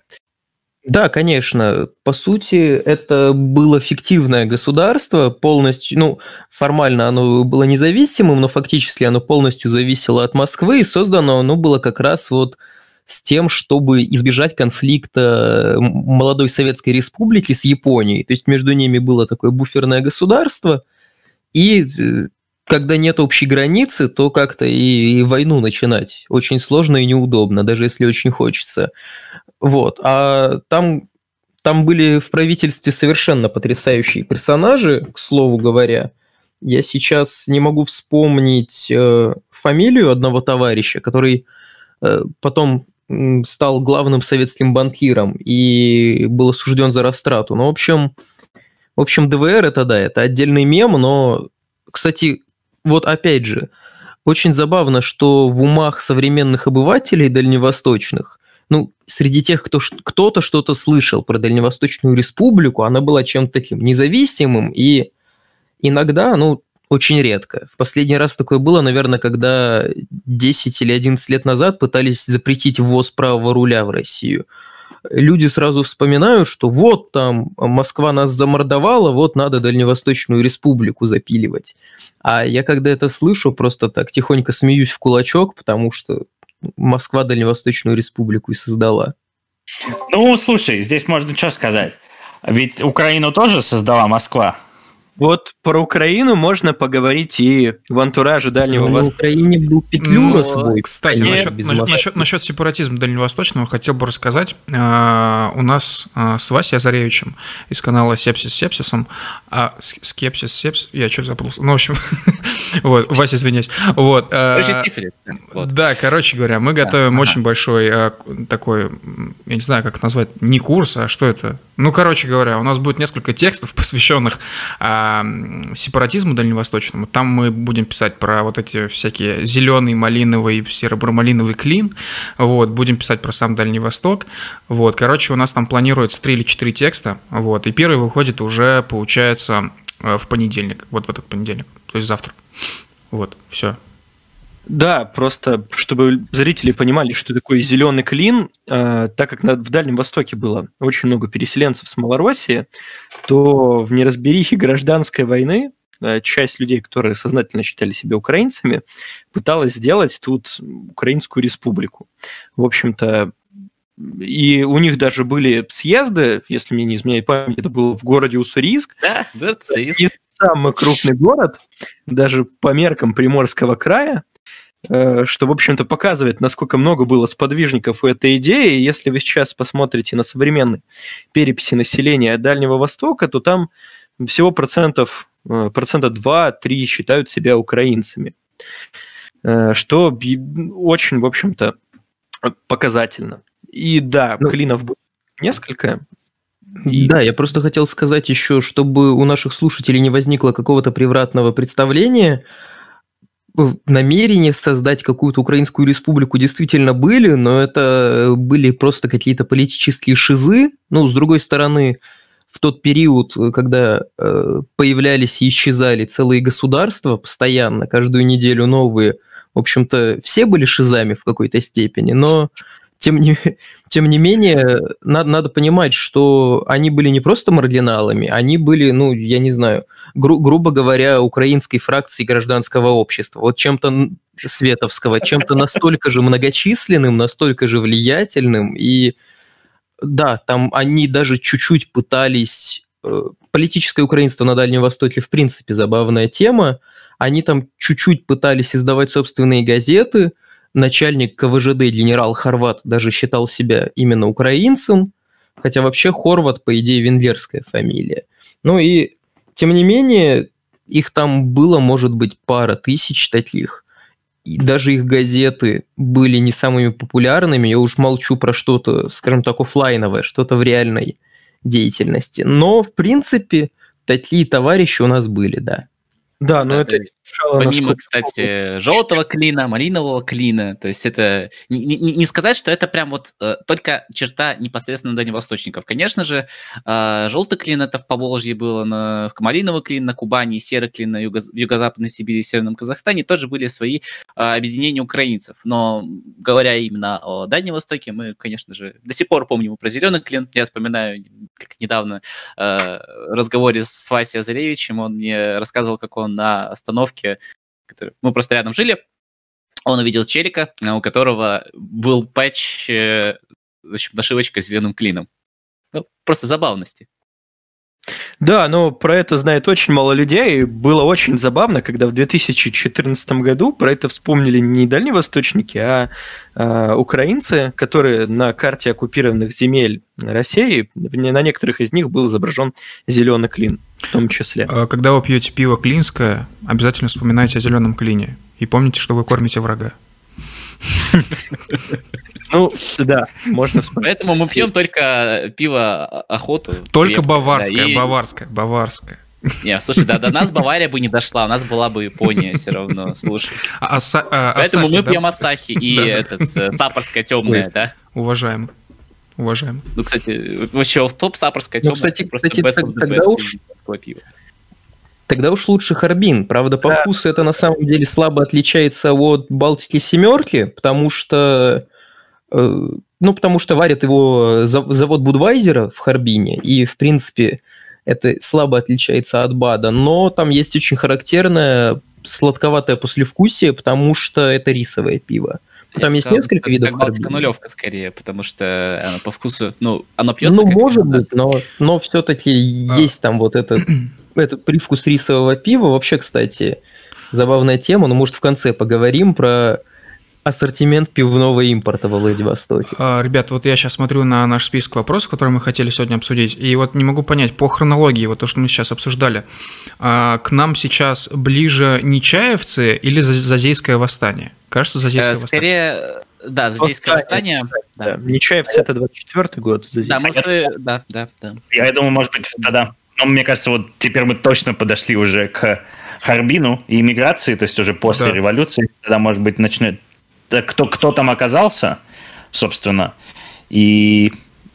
Да, может быть, да, какое-то введение про, го- про Кто, город. кто там оказался и кто вообще шел служить? То есть э, кадровые военные, либо это были какие-то люди других профессий, которым было некуда деваться и кушать хотелось, и поэтому приходилось идти на службу к китайцам. И кто из китайцев вербовал русских? Вот про это как-то. Итак, э, Э, хорошо. Это Про восстание вначале все же стоит сказать, да, потому что, ну, часть восстания, она когда поднялась, понятное дело, что в 23-м восстание в Амурской э, области было делом довольно бесперспективным, и потом часть восставших подалась в Китай и жила там на положении казаков, то есть они Ну, жили у границ. это можно было чуть-чуть поподробнее, на самом деле. Да. У меня, я про это просто изучал, и у меня есть что сказать.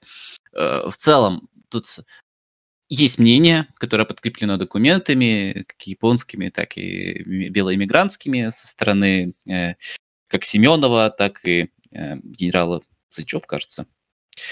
В общем-то, что вообще оно у нас больше известно как Амурское восстание, а не как Зандийское, что оно в целом было подготовлено э, японцами, Его основными акторами должны были стать бывшие белоэмигрантские части, и оно должно было быть поддержано э, христианством, которое там обитало. Кстати, вот э, в течение нескольких лет э, стало известно про исследование одного человека, который решил э, задаться вопросом происхождения и э, смерти в застенках НКВД своего деда Степана Карагодина, который в 1938 году был э, задержан и убит. Он, кстати, участвовал в этом самом Амурском восстании. И оно проходило с декабря 1923 по февраль 24 было в целом неудачным, и по большей части неудачным, потому что э, русские, которые должны были выдвинуться на поддержку восстания со стороны Манчжурии, они не смогли вовремя выйти. И восстание было подавлено. А, и кстати, после... Извиняюсь, вот по поводу Карагодина ты сказала, я сейчас резко вспомнил. Э, Там реально, получается, правнук Карагодина ведет э, до сих пор расследование уже который год.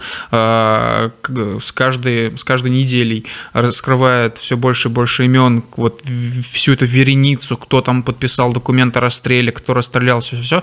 Я не понимаю, почему у него настолько мало подписчиков и читателей, поэтому Э, Я не знаю, какие там ссылки ВКонтакте, может, на Ютубе, но в Телеграме канал называется «Расследование Карагодина», поэтому welcome, подписывайтесь. Там всего 175 человек, вот. Сколько месяцев наблюдаю, как-то все это грустно, поэтому... Ну, Сколько советую. месяца три, точнее, не месяца, года три уже, наверное, это дело Ну происходит. да, да, да. Долго-долго. Короче, Да, советую я, я, помню, я помню еще на СИПе до его блокировки был текст о расследовании Карагодина, а СИП заблокировали, по-моему, в 17-м.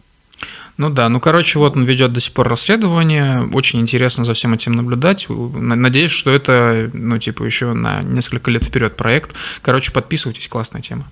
Да, тем более, кстати, что вообще в целом это как очень хороший прецедент, как кейс того, как, э, ладно бы противодействие историческое, в том плане, что э, просто в целом очень тяжело достать документы, и чтобы все это соотнести, всех людей, которые причастны к, э, к смерти э, Степана Карагодина. Но э, этот кейс еще и примечателен тем, что есть, есть э, люди, которые мешают этому из, э, в смысле, из современности, из, э, это представители ФСБ и представители государственных архивов, которые не, не очень-то охотно предоставляют документы и отказываются под любыми предлогами. На законных, точнее, не, незаконных основаниях, не на законных.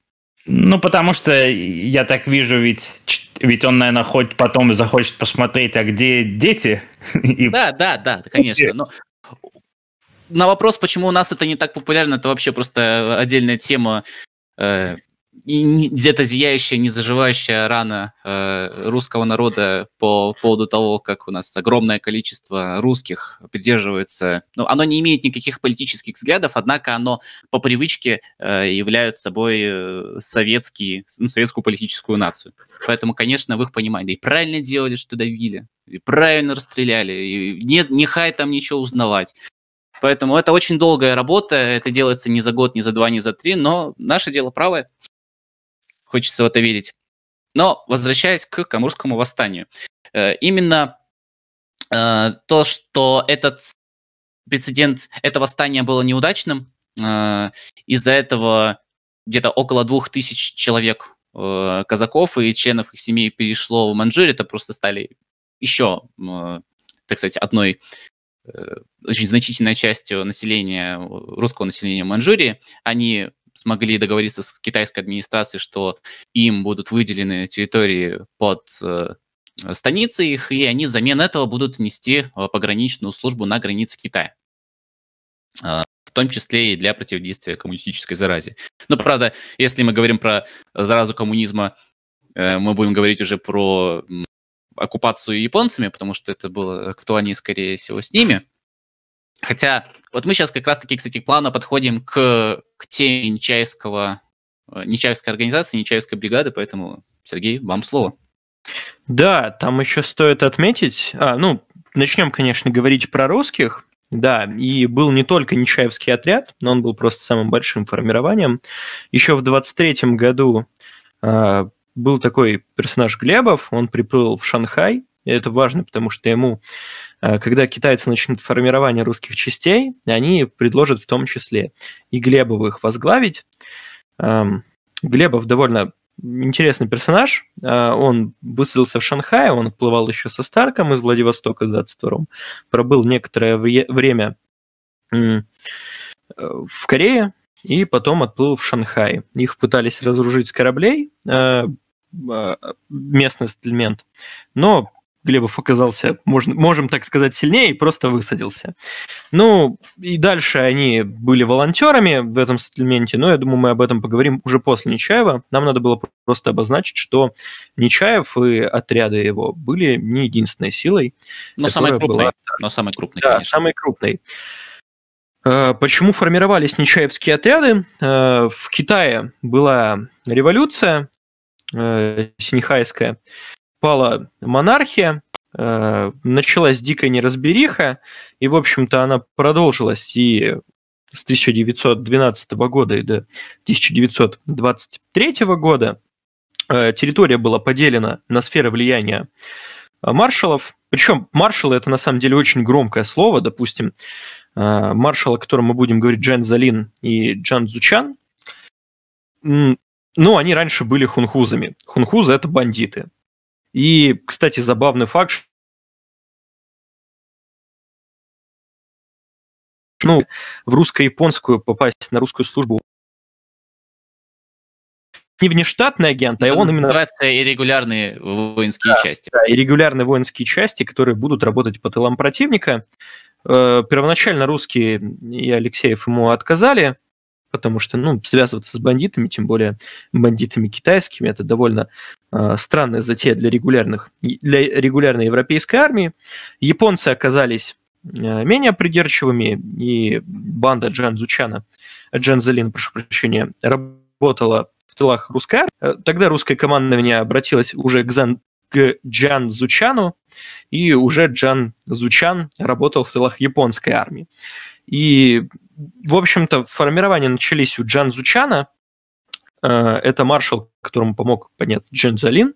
Заранее извиняюсь за обилие китайских имен, хотя бы двух, но мне кажется, их довольно сложно воспринимать на слух. И Джан Зучан, он, во-первых, ему дали по русско-японской, по окончанию русско-японской э, в знак дружбы китайского и русского народа, если можно это так назвать. А во-вторых, он был во Владивостоке некоторое время и работал там. Э, работал у Меркулова, это владивостокский предприниматель, и работал он на лесозаготовках. Тоже он и... был, кстати, и в правительстве. Но да, Меркулов был. гражданской войны, конечно. Да, главой одно, одного из белых правительств. И он позднее перебрался в Китай и сыграл довольно значительную роль. К примеру, он один из главных спонсоров РФП. Эм, ну, Джан Зучан знал русский язык, и, и, в принципе, ему было легко формировать русский он был относительным русофилом, если можно так выразиться. И русские части начали формировать и до этого, в 1923 году. Там разразился, разразился очередной виток гражданской войны в Китае, но русские части начали делать, и это дело затихло, когда гражданская война опять затихла в этом регионе. Противником Джан Залина и Чан Зучана был маршалу ПФУ. Он даже пытался играть с тем, чтобы восстановить монархию в Китае, и на тот момент многие его пророчили. А, человека, который объединит наконец-то Китай, его даже печатала Таймс. Но мы поймем дальше, что русские сдел- сделали из этого персонажа политический труп. И русские части, которые формировались к 23 году, по причине их ненадобности, их начали расформировать. Это не очень хорошо сказалось на том, что в будущем русские не будут так охотно идти к службу китайцам, потому что частям сказали добираться из расположения за свои деньги обратно в Харбин, что очень многим не понравилось. Но в 1924 году гражданская война снова начинается между УПФУ и Джанзалином Джанзучаном начинается формирование русского. Уже на это время русских э, принимали как инструкторов. Была сформирована даже эскадрилья во главе с летчиком Кудлаенко. Он участвовал и в Великую войну, он участвовал в гражданскую. Первоначально он даже оказался на стороне красных, но потом перелетел э, к Колчаку и воевал уже на его стороне и он оказался... Летчики и сейчас, в общем-то, товар штучный, довольно редкий. А в те времена, особенно в Китае, летчики ценились на вес золота, и понятное дело, что когда русские перешли границу, их сразу начали э, за довольно большие деньги нанимать. Да, кстати, когда мы говорили о том, что русские переходили, мы забыли сказать о том, что части, которые пришли вместе с Дитерихсом, они не были интернированы, их даже не разоружили насильно, хотя имели на это полное право. А, вместо этого у них купили все снаряжение, там даже купили несколько подводных лодок, которые были у правительства. Но понятное дело, что купили это не по самым рыночным ценам.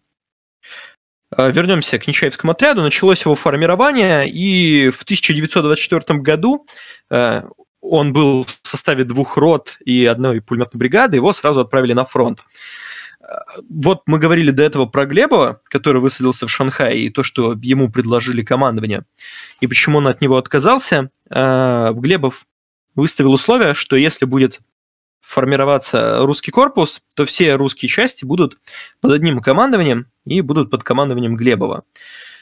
Китайцы не готовы были пойти на такой шаг, и в будущем русская бригада попытается выбить себе статус, э, похожий на чехословацкий корпус в России – но у них это, к сожалению, не получится, и русские будут разбиты по частям. Будут, конечно, огромная часть в 65-й дивизии, но очень много будет русских советников просто по частям Джан Залина и Джан Зучана.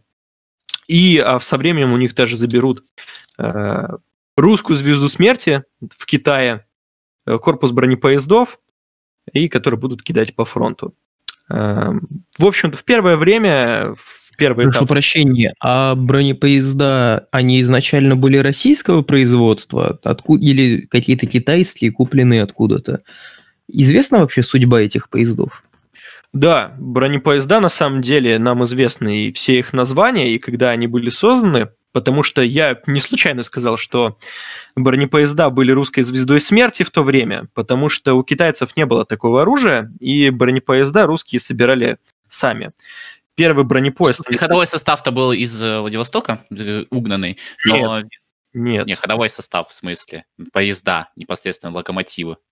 Нет, поезда тоже и были местные, и первый бронепоезд, он выглядел очень колхозно. Это были просто товарные вагоны, в которых установили мешки с песком и пулеметы.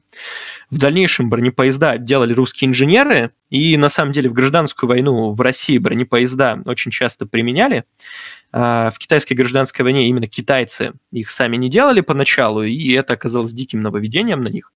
Позднее даже будут русские блицкриги, когда служить русских будет очень мало, и они будут использоваться, броне, они будут пользоваться тактикой, ну, назовем это бронепоездной десант. Приезжает бронепоезд, оттуда выбегает два русских полка и завязывается бой при поддержке бронепоезда. Такой русский панзеркамп 20-х. Э, да, и первый бронепоезд русский создают тоже в 24 году. Делают, как я уже сказал, очень его колхозно. И в 24 году э, этот год является и 25-й очень успешный для всей русской бригады. Э, они, они начинают форсировать Янзы, э, они разбивают войска у Пфейфу. Э, часть русских войск формируется даже для защиты Джан Зучана. Были, конечно, неудачи в это время. Допустим, они потеряли генерала Мельникова, который шел в атаку, по ним э, дали огонь, как позднее выяснилось, они столкнулись не с регулярными части, частями китайской армии УПФУ, а с одной из концессий европейцев, и поэтому пришлось им отступить, они потеряли много людей, и, в общем-то, это пока... Они, они потеряли довольно много людей, в том числе и генерала Мельникова. По одной версии его оставили там раненого, потому что не успели забрать, по другой он умер там от огнестрельных ранений, и это была довольно большая проблема всей гражданской войны в Китае, в том, что китайцы очень хорошо воевали с пленными, а точнее отрубали им головы, и русские старались в плен не попадать.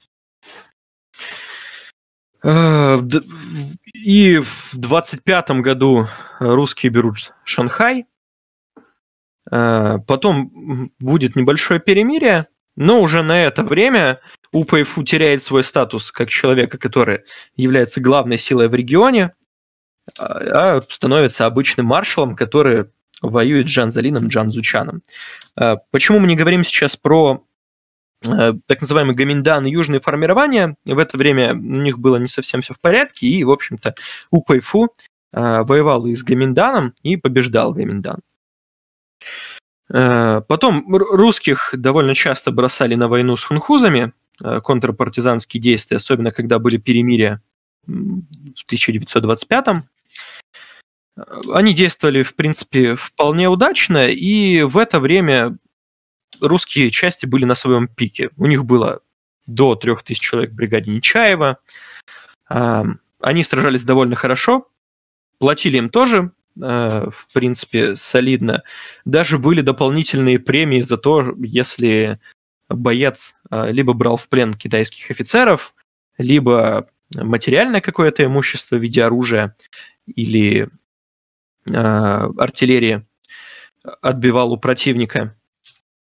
Были, конечно, и непонимания со стороны китайцев, потому что гражданская война в России была довольно жестоким конфликтом. Это мы можем понять, допустим, по тому же Туркулу.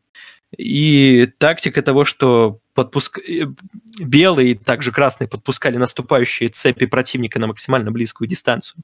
И затем только открывали огонь, чтобы нанести максимальный ущерб. Китайцы не понимали, потому что зачем убивать людей, если можно пострелять, и они сами отступят. И ну, скорее, Друг... это было вызвано не, не этим, просто китайцы были трусами. Ну, в смысле, что как я понял про какой-то период, э, про какой момент ты говоришь, там все дело было только из-за того, что э, китайский штаб, э, который командовал, ну, который давал приказания нечаевцам, они, можно сказать, три раза просто в панике ну, а передавали свои донесения. Расскажите, что это за момент, потому что я не в теме, остальные, я думаю, тем более. Ну, там момент... Что там был за момент? Ну, слушай, это было при... Э, это было как раз-таки нападение... Это северный поход у Пайфу. Э, если говорить точно про оборону какого именно этого... Ну, про какого именно города, это надо сейчас это дело уточнить. Ты Но про целом... бригаду Кострова? А, что? Ты про бригаду Кострова говоришь? Нет, нет, я непосредственно про нечаевцев. Это просто про тот момент, который э, ты сейчас рассказывал, что подпустить, э, насколько это возможно близко. Насколько, в смысле, китайцы не понимали такой тактический ход.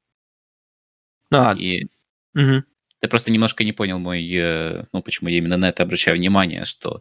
э, Да и в целом, просто стоит сказать, что почему э, русские даже самым маленьким количеством могли побеждать просто превосходящие силы китайцев. Просто потому что это, а, э, отменная выучка, потому что большая часть э, русских, она воевала, э, начиная с Великой войны, можно сказать, даже ну, некоторые даже со школьной скамьи после того, как ушли, э, закончили школу и пошли добровольцами в русскую императорскую армию. Плюс воевали в гражданскую войну, плюс еще и опыт э, китайской войны тоже сказывался очень сильно. И даже, ну, вообще в рамках э, китайской, э, китайского конфликта 3000 человек, ну, даже на самом пике, это довольно-таки мало. Но даже этим вот маленьким количеством русские могли навести шороха. И как в атаке, так и на обороне. И да, как сказал уже Сергей, просто напомнить, что они применялись в большинстве своем как ударные части, то есть на моментах, э, ну, там, где нужно было прорыв. Но Да. и там, где нужна была оборона, они, русские, прекрасно справлялись с этой ролью. Можно сказать, что мы были, что наши были чеченцами того Да, их боялись все, да, да. Да, да, Эм. чеченцы, там, собственно, Примаков, это был советник, советский советник при армии Фунюцяна, он, в общем-то, и писал, но он просто... Существует версия, он это, понятно, не озвучивает в своих воспоминаниях, что он хвалился перед Фунюцяном, это был генерал-социалист китайский, что, ну, вот мы несколько лет назад этих белых выгнали, сейчас мы hold my beer, как говорится, сейчас мы этих белых выкинем из вашей страны. И, в общем, Фун Юцян проиграл а, Нечаевскому отряду, и Примаков начинал отправлять э, в Советский Союз э, стенограммы, что, да вы знаете, это вообще такие люди, они орки, они ходят бородатые, пьяные, идут в атаку с бутылками и просто, ну, чуть ли не знаю, людей не закалывают, поэтому их все боятся, ну, поэтому я и проиграл, простите меня. Ну да, можно, Правда, наверное, где-то посередине, на самом деле. Они, конечно, не были настолько ужасными, но их выучка, конечно, она играла свою роль. да, И там, Даже в плане реп- репутационном, скорее, даже. Вот, Там- то есть э, их отменная выучка на начальном этапе успешные действия, как э, организованной э, военной силы, позволила им иметь репутацию, ну, действительно, что спецназовцев. Мгм. А То есть можно тогда еще вопрос? их. Так, конечно. А э, такая вот воинская доблесть, она как-то конвертировалась, может быть, э, в какие-то экономические особые преференции от правительств, которые их нанимали? Может быть, даже в поли- политические какие-то права у них были особые, и, скажем так, ну, они были пусть и не самой видной, но политической силой. То есть как, как-то вообще это конвертировалось, их доблесть, или они были на тех же правах, что и а- остальные китайские солдаты? Ну, в политическом плане это не особо конвертировалось. Именно поэтому не одобряло это действие тот же РОВС и иммиграция, которая была в Европе, потому что они считали, что русские просто-напросто растрачивают свои силы, которые Да, должны русские не должны воевать в Китае, да. на войну с Советским Союзом будущую, как тогда планировалось. И что можно сказать? Нет, политического влияния это не давало. Э, единственное, что была возможность, э, это говорил еще Джан Залин. Ну, понятное дело, что он это говорил, чтобы, возможно, как-то э, ускорить формирование русских частей, но вряд ли надо придавать этим словам значение, что, ну вот, мы сейчас победим, э, мы объединим Китай под моим началом, а потом я вам помогу там вернуть Россию. Понятное дело, что верить этим словам, что было бы именно так, довольно глупо, но и многие, конечно, шли все же за зарплатой, потому что в Харбине работы особо не было. Некоторые люди воевали с 14-го, а то и с 904-го. А Были люди, которые, ну, они, конечно, были на тот момент уже довольно эм, не, не молодыми, скажем так, которые еще участвовали и в подавлении китайского восстания. Они очень хорошо умели воевать, но к мирной жизни не были приспособлены, потому что тот же Нечаев, он работал в Харабине извозчиком, когда ему предложили формирование русского корпуса э, в армии северных маршалов. И По поводу спецназов не совсем так. Это скорее были, э, как отмечали сами русские солдаты, что-то вроде ударных э, частей в русской армии в 17 году. То есть их отправляли на самые горячие участки фронта, где надо было э, либо прорвать, либо остановить наступление, потому что, да, э, китайская армия, она не самая лучшая армия на тот момент, тем более это армия гражданской войны, тем еще надо учитывать то, что Китай и до этого не обладал довольно сильной армией, и в китайском менталитете того времени считалось, что служить в армии не очень престижно. Э, были моменты, вот про которые сказал Дима, что разгромили несколько русских. Это по, про группу Кострова, это уже э, в 25-м тоже году. Э, бронепоезд, два бронепоезда зашли слишком далеко, без поддержки именно русских частей русской пехоты. Оказались в окружении китайцев, китайцев либо подкупили, либо они решили перейти на сторону противника, ну и они просто перестреляли экипаж бронепоездов. Некоторые, конечно, спаслись, но большое количество их, в общем-то, просто убили в спину. И было еще несколько моментов, но они будут немного позже.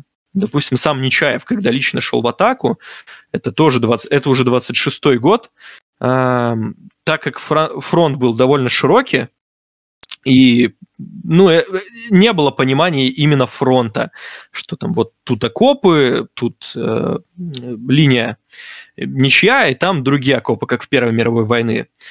Там можно было спокойно перейти с одной стороны на другую, как и в гражданской войне в России. И китайцы, э, которые у ПФУ заслали группу из 200 человек, которая зашла русским в тыл, э, правый фланг русских из китайцев бежал, и так получилось, э, что одна из колонн зашла именно на штаб русских, где сидел Нечаев и офицеры.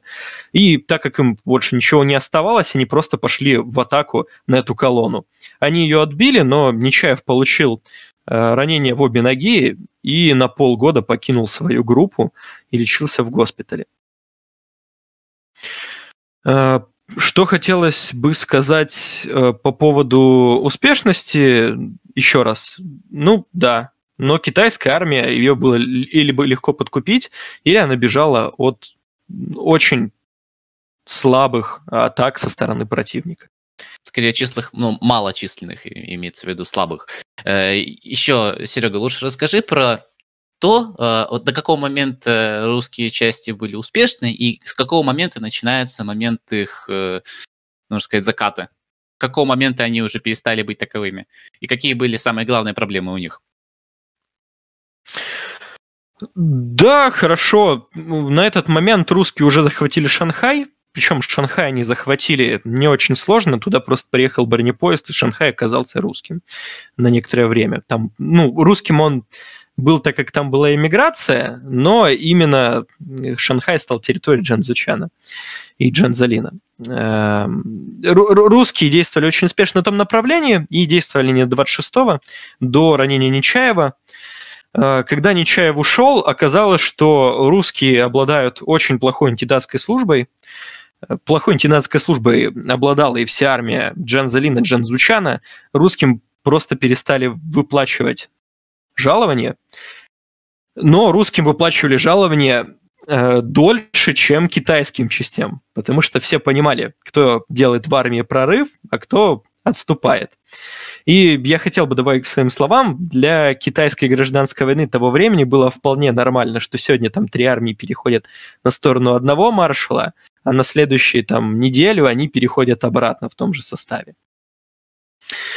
И вот мы уже говорили про Меркулова, который перешел с группой, и который потом стал спонсором РФП. Он был советник, он стал советником при Джан Зучане. Э, отчасти это была его идея в создании русской группы. Но, к сожалению, э, группа Нечаева обладала довольно хорошей репутацией, и она была довольно популярна в то время. И как бывший политик, но ни разу не военный, он решил стать тоже главой этой группы. Благо, э, интендантской службой заведовал его зять Михайлов, и интендантская служба работала не очень хорошо, поэтому про Михайлова тут сложно что-то сказать. И начались интриги. Э, часть генералов, которые, часть полковников, генералов и офицеров, которые были верны Нечаеву, их просто выгнали из армии, причем их арестовывали даже, их арестовывали китайцы. Не русские части, а именно китайцы. И была возможность того, что их убьют, но не стали этого делать, потому что испугались того, что подым, подымется русская часть и повернет свои штыки уже против Джанзалина. Из и, этого... И, и в итоге их просто отпустили или в тюрьму бросили? То есть раз Нет. их не стали убивать, какая судьба была дальнейшая? Да, их отпустили, но им сказали, что они больше не состоят в группе Нечаева. Возвращайтесь в Харбин, возвращайтесь Циннафу и живите там. А вот и про Цинфу, что надо сказать. Да, там располагался и госпиталь, и интендантская служба, и э, русские, так как там находилось все это, перевозили туда свои семьи. Это очень плохо скажется в том плане, что в дальнейшем русские будут отступать, и отступать будет вся китайская армия, и им придется спешно эвакуироваться оттуда. Эм, ну, наверное, стоит сказать про несколько столкновений, я бы еще хотел рассказать про 24-25 год. Уж больно э, эти два года бы, были очень успешны для русской бригады. Там были забавные случаи, когда на броне... один бронепоезд ехал вперед в город, а в, горо... в городе оказались китайские части в составе двух эшелонов. Понятное дело, что один бронепоезд с ними не справится, и они стали отступать. Кто-то повернул стрелку, неизвестно кто, и бронепоезд оказался в западне. Э, командир бронепоезда решил действовать напрямик, он просто начал кричать китайским частям с помощью переводчика, чтобы они сдавались, потому что кругом уже везде русские части. Э, подойдут сейчас китайские и всех перебьют. И два эшелона просто сдались одному э, русскому бронепоезду. И да, русских называли ламезами. Ламезов, это в переводе с китайского означает, ну, фактически бородатый, потому что, понятное дело, у китайцев не очень сильно нету выраженной растительности на лице, в отличие от русских. Только если в районе писюна. Ну, это так. Просто. Вообще, я еще хотел бы перейти к э, такой очень важной теме. В плане, я думаю, еще будет интересно послушать про быт, про, э, ну, ну, понятное дело, ну, воевали, воевали хорошо, а каким образом воевали, какой у них был быт, э, на каком языке у них, например, велось обучение, вот как вот это вот непосредственно внутренняя кухня, если вообще это возможно. Да, давай. Да, хорошо. А, русские пополняли свои части, кстати, не ответил на этот вопрос.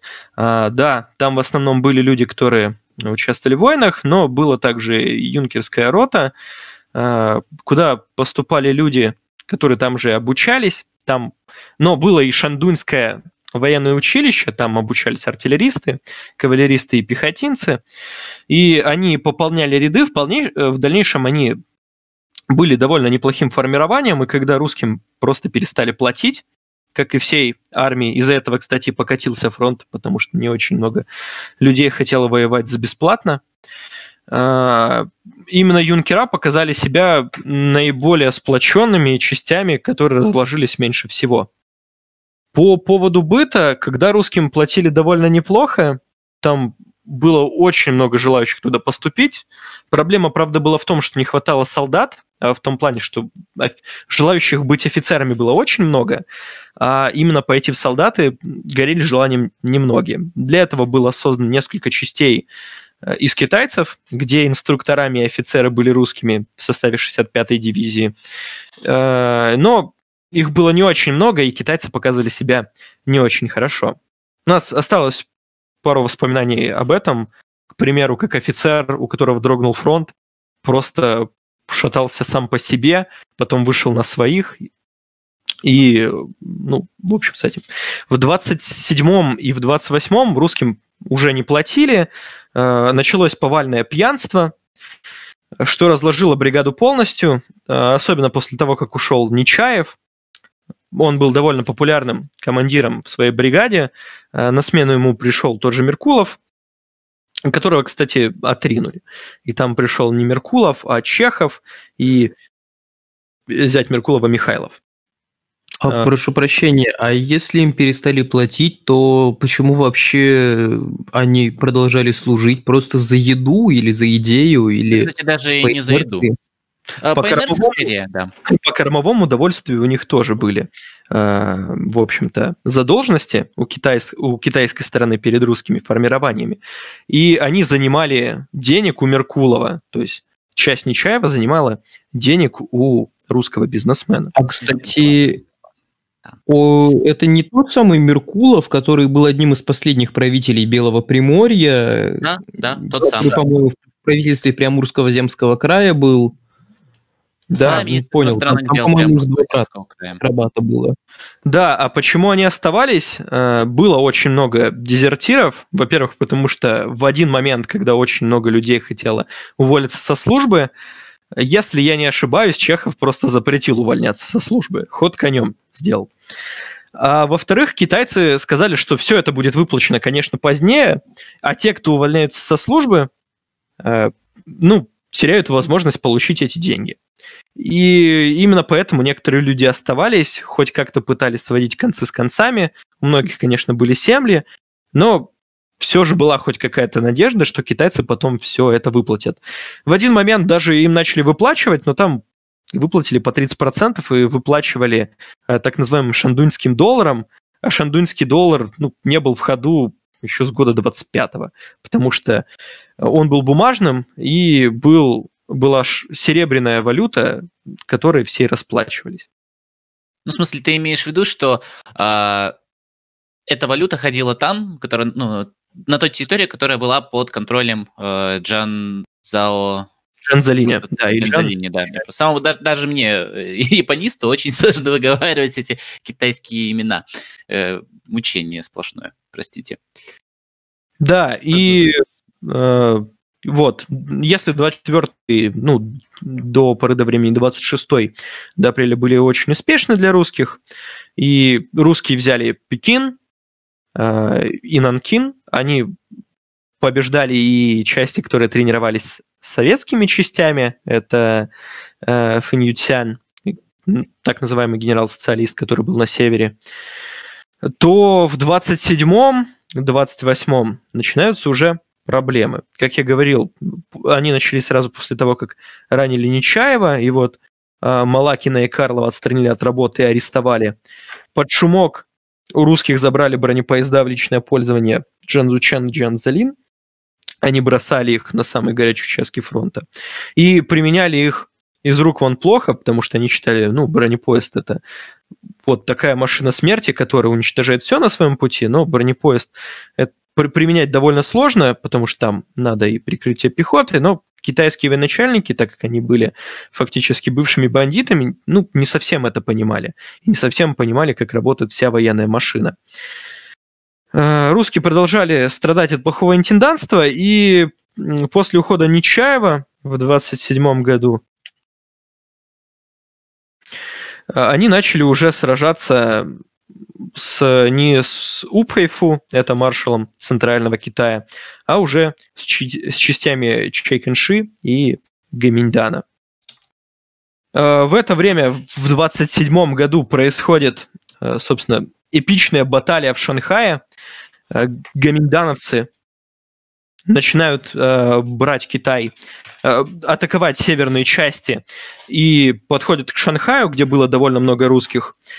Китайские части бегут от них, и в Шанхае остается два бронепоезда. Бронепоезда не, бронепоезда не могут уехать, как с, обоих, так как с обоих сторон были подорваны железнодорожные полотна, и они начинают отстреливаться в городе.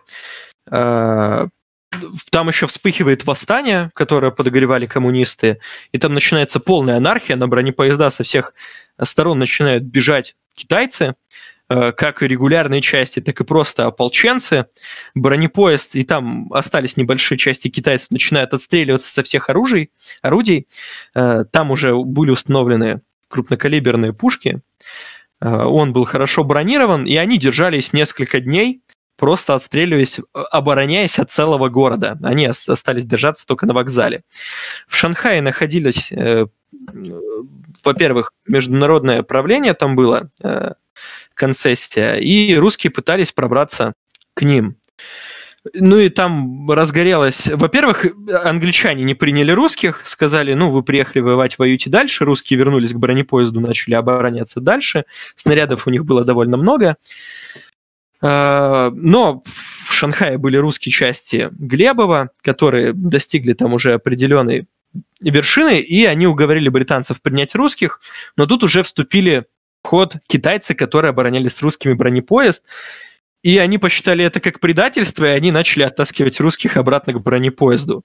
В итоге шесть человек согласились сами, и они дали, так назовем, последний бой бронепоезда в Шанхае, и эти шесть человек, понятное дело, все погибли.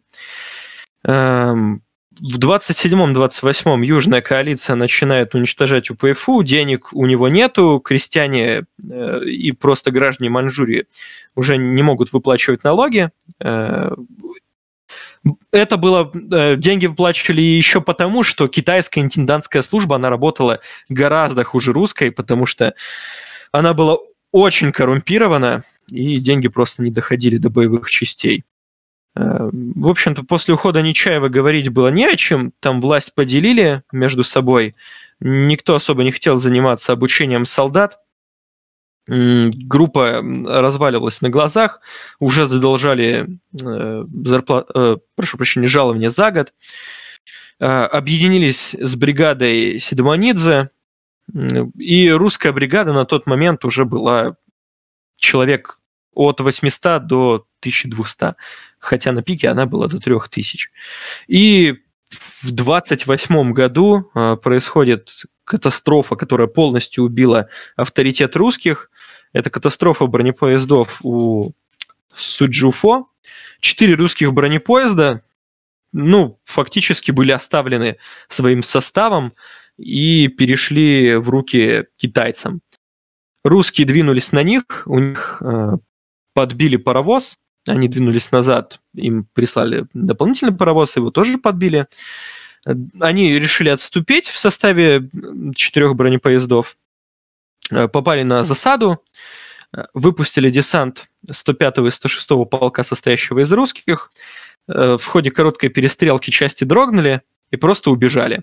Состав бронепоездов, видя это, тоже разбежался, и они даже оставили оружие на поле битвы. Ну, произошло уже полное разложение частей, и они были не готовы сражаться. После этого русских, после января 1928 на фронт именно как части прорыва не отправляют. А, фронт начинает катиться. 21 июня 1928 а, подрывают на поясе Джан Залина, это тот глава этой клики. И, в общем-то, остается Джан Зучан, за место Джан Залина в Манчжурии приходит Джан Сюэлян, это сын Джан Залина. Он отметился очень про гаминдановскими э, настроениями, потому что он даже поднимал восстание против своего отца в 1926 которое также давили нечаевцы. И он объявляет войну, ну, точнее, начинает боевые действия э, с бывшим спод... не сподвижником, а с бывшим, во-первых, другом, а во-вторых, Э, подчиненным по клейке, наверное, можно так выразиться, э, своего отца Джанзучаном.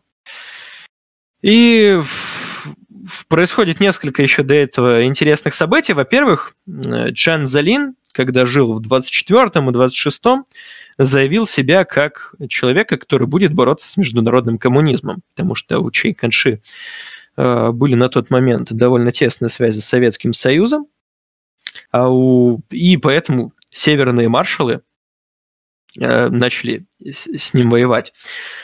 Но в 1927 уже когда Шанхай был взят, э, происходит шанхайская резня, и вообще э, Чан Кенши поворачивается против коммунистов, потому что они там чуть ли практически поднимают против него восстание в самом кантоне.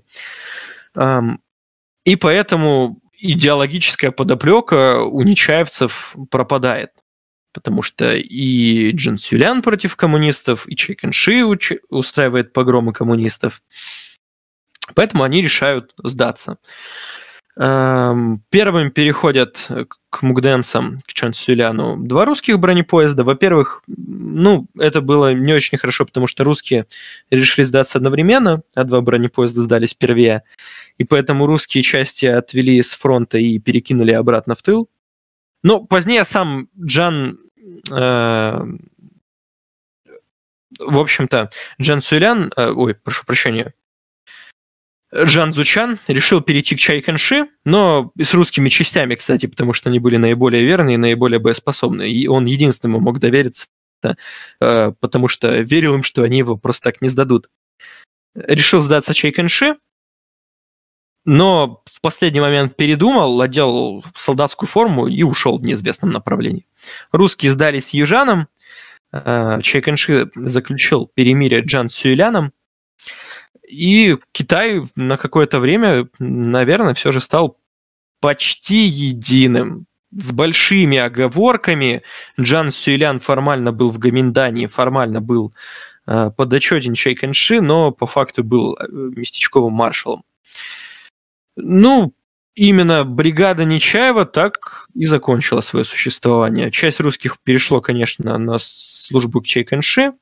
Их очень, конечно, смущало, что Чайканши по нашим меркам был, конечно, подобием февралистов, и даже знамя Китая было красным. Э, в правом углу, правда, был синий треугольник со звездой, но это не отменяло того факта, что красное знамя именно поэтому. И русских очень смущал тот факт, что у гоминдановских частей могут происходить митинги, где выходили, на которые выходили солдаты и офицеры, и они воюют под пресловутым красным знаменем. Ну, если вкратце, то... Еще, еще, а, а, да, говори, извини, что перебил. Нет, все, именно Нечаевской бригады история выглядела примерно так. Про китайских февралистов просто еще есть забавная история. Дело в том, что столица Гаминьдана была не в Пекине, в котором столица Китая была как минимум последние на тот момент лет 300, а в Нанкине. И почему это было сделано? Потому что Нанкин в середине 19 века был центром крупнейшего тайпинского восстания, где просто десятки миллионов. Там была целая гражданская война, больше 10 лет она длилась, и там больше десятка миллионов погибших было в результате. И вот так как это центр, так сказать, бунтарства и восстаний, именно поэтому э, гаминдановцы и перенесли туда столицу. Именно вот в знак, так скажем, поддержки революционных идей. В Поэтому, ну национальная ну... китайская народная забава участвовать либо в крестьянских восстаниях, либо в гражданских войнах. Да, ну, какой-то и, и Гаминдан, в, в, в, общем, в общем, у гаминдановцев с большевиками или с февралистами, тут уже кому как больше нравится, действительно было очень много общего. А коли мы поговорили глубоко, тронулись в части русских в гражданской войне китайской, вы не знаете случайно, а как относятся китайские, китайцы современные к этому участию? То есть они так же, так же, как мы, скажем, относимся к участию каких-нибудь там латышских стрелков или там, не знаю, каких-нибудь китайцев в гражданской войне. То есть это, то есть, грубо говоря, это, это ведь это негативно, негативно они на, на это смотрят, потому что, получается, мы воевали не на правильной стороне с точки зрения, наверное, современного Красного Китая. Не, не знаете случайно? Вообще очень хороший вопрос. Я бы даже бы занялся бы проработкой такого, и, может быть, к следующему стриму, если еще, конечно, позовете, я бы мог бы огласить результаты этого маленького соцопроса, но э, могу считать, что у меня есть достаточно большой опыт общения с китайцами, и Максимум, что они вспоминают, это про участие советских войск в советско-японской войне и в освобождении Манчжурии и победе над Квантунской армией. Но участие русских войск в... Э, точнее, участие русских в гражданской войне в Китае я ни разу, вот вообще ни разу не видел ни... Э, ну, вообще, в целом, просто у китайцев очень хорошо поставлено э, например, на государственном уровне, я имею в виду, по телевидению всякие программы, сколько раз приезжал в Китай, постоянно ну, было интересно на это дело посмотреть. И видел много программ, допустим, про советские войска, э, про русских не видел ничего. Про непосредственно общение с китайцами, ну, наверное, вспоминаю только действительно про, либо про 45-й год, либо про остров Даманский. Но это просто такой особенный, э, особенный момент. Да, я хочу единственное, что отметить, что я тоже не знаю, честно говоря, но предполагаю, что негативно, потому что Россия находится в китайской истории, а, с точки зрения китайцев, как государства, которое вынуждало Китай заключать неравноправные договоры, и Российская империя там стоит в одном ряду с французами, британцами и, допустим, с той же немецкой империей, которая получила Циндао. И не, ну, вот, ну, немцы да, получили это норм... не, не, немцы, кстати, получили на довольно-таки ну, нормальных и цивилизованных условиях Циндао, так-то. Ну, это у нас, у нас, у нас в чате, у нас в чате китаист, э, тоже из русского общества ДВФУ, Миша правильно пишет, что если в двух словах, то 99% китайцев об этом не знают. Но тут, тут надо учитывать, что 99% людей вообще не знают ни о чем. И там, например, э, по каким-нибудь коллаборационистам во Второй мировой тоже у большинства людей позиции нет, просто потому что они даже про Власова-то слышали что-то только краем уха. Здесь э, в принципе, интересный момент, что какое-то представление о взглядах китайцев можно получить по русскоязычным статьям. Дело в том, что китайцы очень любят э, переводить свою литературу на русский язык, причем он часто довольно приличный, иногда кажется, будто носитель языка переводил. Хотя переводят и издают в Китае китайцы на русском языке литературу о своей истории. И точно так же в соавторстве с другими учеными, русскими, например, в том числе, они часто пишут статьи.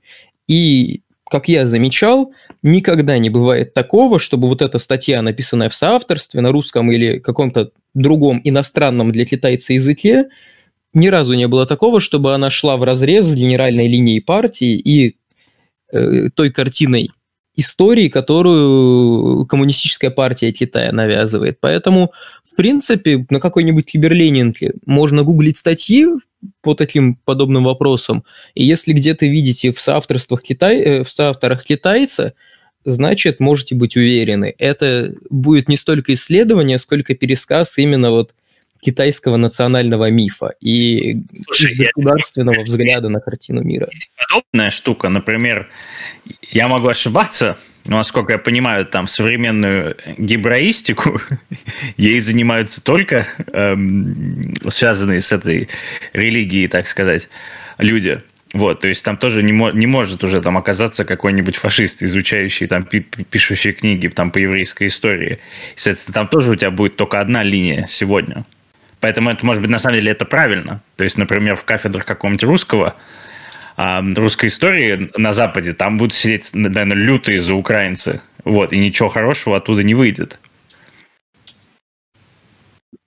Ну, может и так, но китайская историография и китайская политика истории – это отдельная тема, потому что ну, я сталкивался, когда готовил по истории искусств, в общем, с китайской русскоязычной историографией, вот то, о чем я говорил, переводы китайских монографий, и, в общем, качество их было, качество перевода было вообще выше любых ожиданий, но все остальное было так себе. Как преподаватели говорили ну, с определенным снобизмом, ну, понимаете, у них историография очень молодая, после культурной революции только полвека прошло, ну и, в общем, как-то так. Поэтому нет, Китай это это не, это не должно быть примером, даже если они что-то делают правильно. Просто потому что, ну, сломанные часы тоже два раза в сутки правильное время показывают. Вопрос. Я, я, я с китайцами почти не общался, но вот у меня жена рассказывает, что когда она у себя там училась в своем Лидзе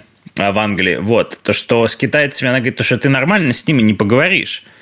То есть, когда она говорит, у нас были китайские студенты, вот у них ну, не знаю, как описать. То есть я так понял, что ближ, ближайшее к этому это совет, это когда там иностранный турист приезжал в Советский Союз, и он там хочет поговорить с этими, с местными, и, может быть, местные хотят поговорить, но над ними висит там, то есть то, что если ты что-то не то скажешь, то на тебя настучат, у тебя будут проблемы. Вот эм, Дима, я так понимаю, ты был в Китае несколько неоднократно и общался с китайцами. Вот ты, у тебя было такое чувство, что ты с то, что они тебе говорят шаблонно, или, или ты не можешь от них какое-то искреннее а... узнать? Слушай, тут скорее вот, вот это вот, э, просто ты говоришь, это скорее применимо к, к северокорейцам. У нас в ДУФУ есть, ну, можно сказать, такая недавнего времени, кстати, довольно-таки большая диаспора, где-то человек в 50, наверное, 60. Когда я начинал свою учебу в 2015 году, у нас, наверное, на все до УФУ, наверное, было наверное, человека три из Северной Кореи. А так, я уже сам неоднократно даже непосредственно в городе видел а, вот эти вот маленькие э, группки э, северокорейских студентов. И, кстати, очень легко их очень легко как-то э, стать в, этой, в толпе как-то разграничить и увидеть. И мало того, что у них есть этот замечательный значочек с Ким Ир Сеном, с Ким Чен Иром и Ким Чен Ыном, э, они просто все одинаково одеваются. Э, кстати, некоторые были э, запалены за просмотрами южнокорейских дорам. Но ну, это так. Это просто очень интересный момент э, южнокорейского культурного... Кого-то, мне кажется, после этого стрима заберут органы из Северной Кореи, из северокорейских студентов, собственно, Дима. Ну что ж, я против того, чтобы на территории Кореи существовало во всяком, ну, в каком-либо роде коммунистическое государство, так что ну, и попутного ветра им сраку, так сказать. Э, по поводу китайцев. Вообще, э, у них есть, конечно, некоторая шаблонность, но она вызвана не тем, что э, за ними кто-то придет, за ними кто-то будет следить скорее. Они просто все таки знаете, как у нас говорят, квасной патриотизм. Вот там, наверное, есть квасная, квасной китайский национализм и патриотизм. Э, притом ну, который особо без фактов, который просто вот лозунгами и какими-то положениями партиями из красной книжечки э, Мао Цзэдуна. Без шуток. То есть, и в принципе, их вся позиция, она укладывается вот, вот это вот. Но не сказать, что э, за ними там кто-то следит. Э, ну, то есть, они, они, они все изначально такие, это, это искон, это такое искреннее чувство, я бы сказал. Ну, то есть, люди, с которыми можно вполне поговорить там об истории, и они просто скажут, ну, они тебе искренне скажут там, да, свою точку зрения, просто она так получилась, что она близка к государственной. Э, да, вот меня поддерживает э, наш китаист, mm-hmm. член русского общества ДУФУ, что по поводу роли русских, я зачитаю. А, в китайской историографии нашу роль всячески умаляют, скорее окрашиваясь мягко негативных позиций. А, китаец китайцу рознь, но у меня лично такое чувство действительно было. Мышление любого китайца – это Китай. Что, ну, Китай – самое сильное государство в мире, причем самое мирное и культурно посвященное. Да, вообще от себя добавлю. Китаю 5000 лет, а, вот, э, самое великое, самое прекрасное, и вообще у нас там культура, э, все остальные такое говно. А почему, погоди, а почему 5 тысяч, если Великая Победа над Китаем была 7 тысяч лет назад? Э, простите, это, это уже приколы. Ну и недостаточной разработанности. То есть ты Недостаточной разработанности. Понимаешь, мы еще победили их тогда, когда это государством даже не были. Вот что еще. На, ну, не знаю, в общем-то, это проблема китайской историографии. Вот. Они просто не знают. Но мы их действительно победили, я согласен. Вот. Мы помним славные победы. Вот. Спасибо деду за китайские обеды. Вот. Так, так сказать. А, что еще можно по поводу китайцев сказать? А, а мне кажется, я, а я м- может быть, может быть, перейдем тогда, к, наверное, самой интересной части к коллаборационизму с японцами и вот ко всему этому. Только да. как-то, может быть, чуть быстрее. Ну, смотрите, а, ну тут просто есть, опять же, такой выбор. А, смотрите, давайте сделаем такой а, маленькое решение. Либо мы сейчас вообще очень кратенько пройдемся, потому что мы можем тогда часов до четырех затянуть. Ну да. Либо, да. либо мы это оставим на следующий раз. Я ну, предлагаю под э, вот тему японцев и коллаборационизма выделить просто отдельный выпуск, прям ну, нормальный, подробный, потому что понятно, что эта тема явно не на 20, не на 30 минут. Я могу лишь сказать э, вкратце, но мы бы обозначили бы следующий стрим, начиная с 1929 года. Это начало активных э, начало активной разработки шпионских и агентурных э, прояпонских сетей, в том числе среди русских иммигрант, ну, иммигрантов. Но отчасти можно, на данный момент можно сказать, что и в 20-е годы существовала очень огромная сеть э, японских информаторов среди русского иммигрантского движения. Э, конечно, сначала это было на очень добровольной основе, и в основном отошли люди, которые поддерживали позицию Григория Семенова. Э, мы все знаем его как очень э, такого ярого про японского агента. Работали, кстати, информатами либо на постоянной, либо на такой part-time основе, такие, знаете, в некотором роде как-то, господи, слово вылетело из головы, которое сейчас используется для людей, которые не находятся на одном постоянном месте работы. Аутсорс. А, а, фрилансеры. Фрилансеры, да-да-да, да, такие фрилансеры, вот, вот именно. А, Вот, это были в каком-то э, смысле фрилансеры, и Ну, учитывая, что фрилансерами в современных реалиях э, завуалированно называют ЧВКшников, они все же относятся, наверное, Нет, больше- ЧВКшники в наших реалиях это музыканты. Давайте назовем. Да, но фрилансеры тоже используются термин. Ну, в общем-то, платили мало. э, Среди русских были те, которые сознательно шли на японскую службу, однако к 29 году участились такие случаи, когда японские а, агенты э, японского же генштаба и сотрудники японской тайной полиции шантажом и угрозами, иногда подкупом заставляли работать на них русских иммигрантов. Э, Если говорить в целом про отношение к ним со стороны вообще гражданского русского населения, то там ну, в большей э, степени они не были приняты обществом. Оно было против японцев.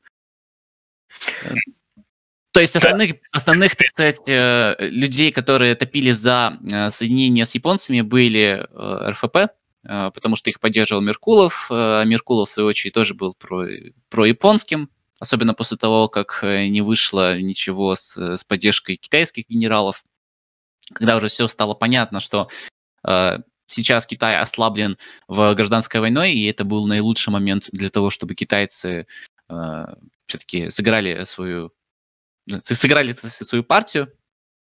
И э, кратких ну, э, и начали занимать, в общем-то, э, территории Манчжурии. Но это мы уже перейдем к следующему, в следующий раз. Это Мугденский инцидент, это 1931 год. Там уже тоже очень много интересного и по части взаимодействия русских. Но я опять же повторюсь, Да, э. Мгм. по по большей части, по большей части, русские были настроены очень негативно. Э, Давайте определимся с дальнейшим движением. Мы останавливаемся на коллаборационизме с японцами или более подробно говорим о Китае, потому что там Я, есть- я предлагал, я думаю, я так понимаю, что у нас осталось не очень много времени, поэтому я хотел бы, наверное, получить от вас список какой-то. Ну, то есть я хотел про гражданскую жизнь поговорить в 20-х, то есть русскую, потому что наряду с военными, соответ- соответственно, была какая-то жизнь и в, Харбине, то есть были свои писатели, какая-то там даже университеты, по-моему, да, И- да, да, был отдельный университет. литературы какой-то от вас, может быть, есть. Было прикольно, конечно, если есть какая-нибудь художественная про участие вот это русские в гражданской войне или просто про, ну, про жизнь в Харбине, если вы свои- своих каких-то любимых писателей или, может быть, какие-то рассказы посоветуете. Скорее, если мы говорим про э, участие русских в, в гражданской войне в Китае, например, те же Нечаевцев или просто офицеров, то осталось очень много мемуаров. Конечно ну, же. Дневников скорее, все же мемуарами именно как большое лите- литературное произведение, их сложно назвать. Это просто издавались именно дневники. Ну, вообще, в целом, если кто-то заинтересуется... как историк. А. Просто в чем разница дневника и дневников и мемуаров? Мемуары пишутся постфактум, дневники пишутся здесь и сейчас. Прошел день, э, человек написал в дневник и так далее. То есть разница не в масштабе. Мгм. Это, это, это- это, просто важно. Почему? Потому что, э, скажем так, по-разному критически нужно подходить э, к этим типам источников, просто потому что ну, э, м- дневники, они часто могут писаться просто для каких-то личных целей. Бывает по-разному, но все-таки довольно часто. Мемуары, мало того, что они пишутся по прошествии времени, что уже неизбежно несет какие-то искажения, так они пишутся еще и все-таки изначально для публикации, а это значит, что, ну и дальше уже, я думаю, можете догадаться, что там а, я Д'Артаньяна все вокруг, ну и, и, и так далее. Да, да. В общем, если говорить про какие-то оформленные литературные источники, конечно, с этим очень сложно и тяжело, потому что ну, в, в сети интернет э, очень сложно это дело найти. Они э, в большинстве своем все распределены между всякими периодическими журналами, которые выходили и, э, и в Харбине во время э, японской оккупации, и которые выходили у нас после э, падения СССР в 91 году, в 90-х выходили. И в целом, как хорошим сборником вот этих вот, э, ну, в целом, как хорошая монография, которая в моей части основывалась, это «Белые мигранты на военной службе в Китае», это под авторством Балмасова. Хотя, конечно, к этой книге есть и свои э, большие претензии, но в целом, как книга, в которой собраны, собрано огромное количество источников, и есть, есть возможность по этим источникам поработать, то это хороший материал. Вот. Да, я хотел бы еще отметить, что можно найти в западной мигрантской прессе сводки с фронтов э, Нечаевской бригады. Допустим, газета «Возрождение» парижская, она довольно часто писала о Нечаевской бригаде и печатала сфотки с фронтов именно оттуда. Но Понял. если мы еще говорим именно про художественную литературу, но я могу вспомнить э, именно про такой же от известности, это Борис Юльский, про «Зеленый, э, зеленый легион». Ну да, э, Несмелов, Несмелов, Юльский, Хейдак, ну Щербаков, он, про, он все-таки был русским шанхайцем. И, Можно кстати... сейчас вспомнить э, Мариану Несмелову, но там она скорее была э, таким вестником РФП. Она была очень идеологизированным автором все-таки, mm-hmm. но э, ничего про гражданскую войну в Китае нет, но в целом и у, у той же э, Марианы можно как-то вот прочувствовать то, э, что чувствовали русские в то время. Э, это в то же время и закручивание гаек в СССР, это непонятное положение русских в, в Китае, это угасание какой-то вот внутренней борьбы, что ли. Наверное, я бы на этом бы на этом бы все, но я бы, если будет возможность, я как бы дам знать, если найду что-то. Но это, опять же, очень тяжелый вопрос э, из-за того, что в интернете много очень тяжело найти.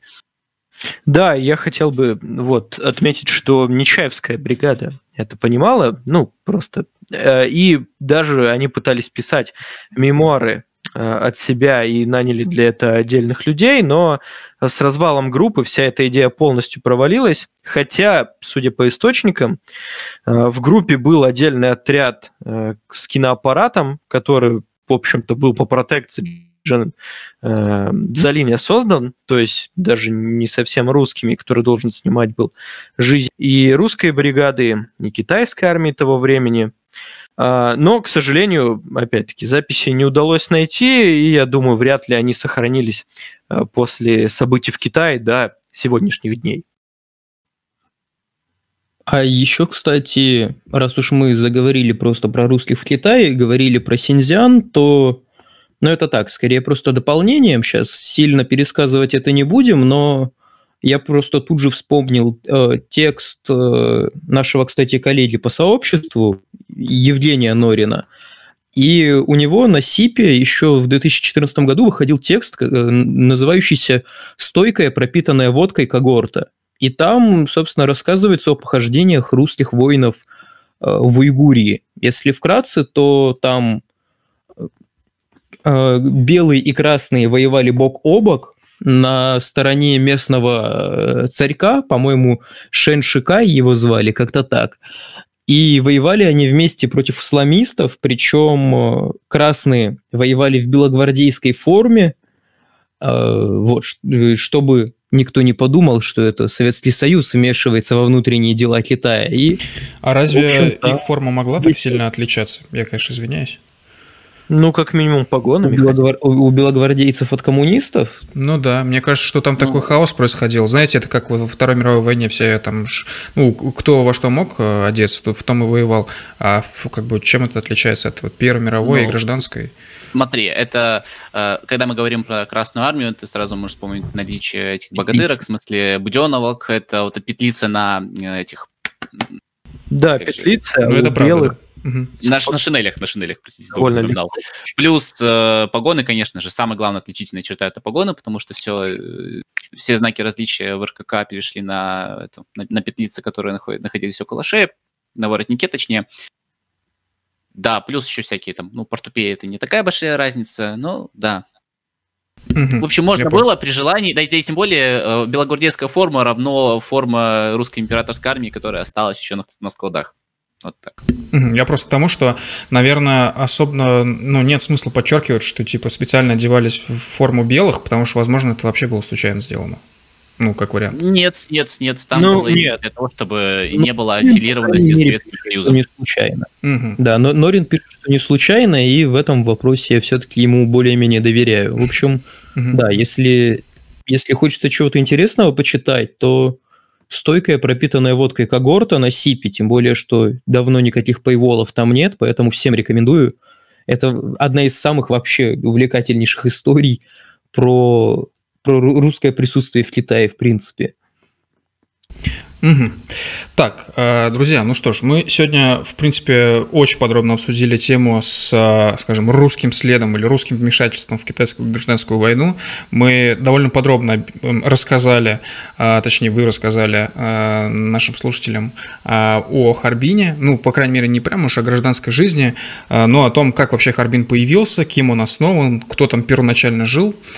А, естественно, часть тем и часть вопросов мы сегодня уже обсудить не успеем, и уже традиционно для нас а, мы, наверное, по итогам каждого нашего выпуска «Чужбины» говорим, что все, значит, вот эти, эти, эти вопросы мы откладываем на, на, на потом, на следующий выпуск, собственно, и здесь происходит то же самое. Я думаю, что вот как раз-таки тему коллаборационистов, бригады Асана, а, японской войны, все это мы откладываем уже на вторую часть, получается, выпуска с русским обществом ДВФУ, ДВФУ. вот. А, я предлагаю на этой ноте на самом деле завершаться. Ребята, как вы думаете? Да, у меня еще есть просто парочка э, последних слов Давай. касательно наших тем. Просто Давай. что же вообще для Китая и вообще для э, русских значило участие русских же в китайской гражданской войне? Э, в целом, если рассматривать в долгосрочной перспективе, русские стали таким очень крепким костяком китайской армии в плане ее подготовки. До этого э, китайская армия находилась на просто на, на таком зачаточном уровне, что она, э, если рассматривать, опять же, в долгосрочной перспективе э, и рассматривать ее в контексте будущей китайской, китайско-японской войны, то участие русских в роли преподавателей, в роли инструкторов, это имело огромнейшее значение.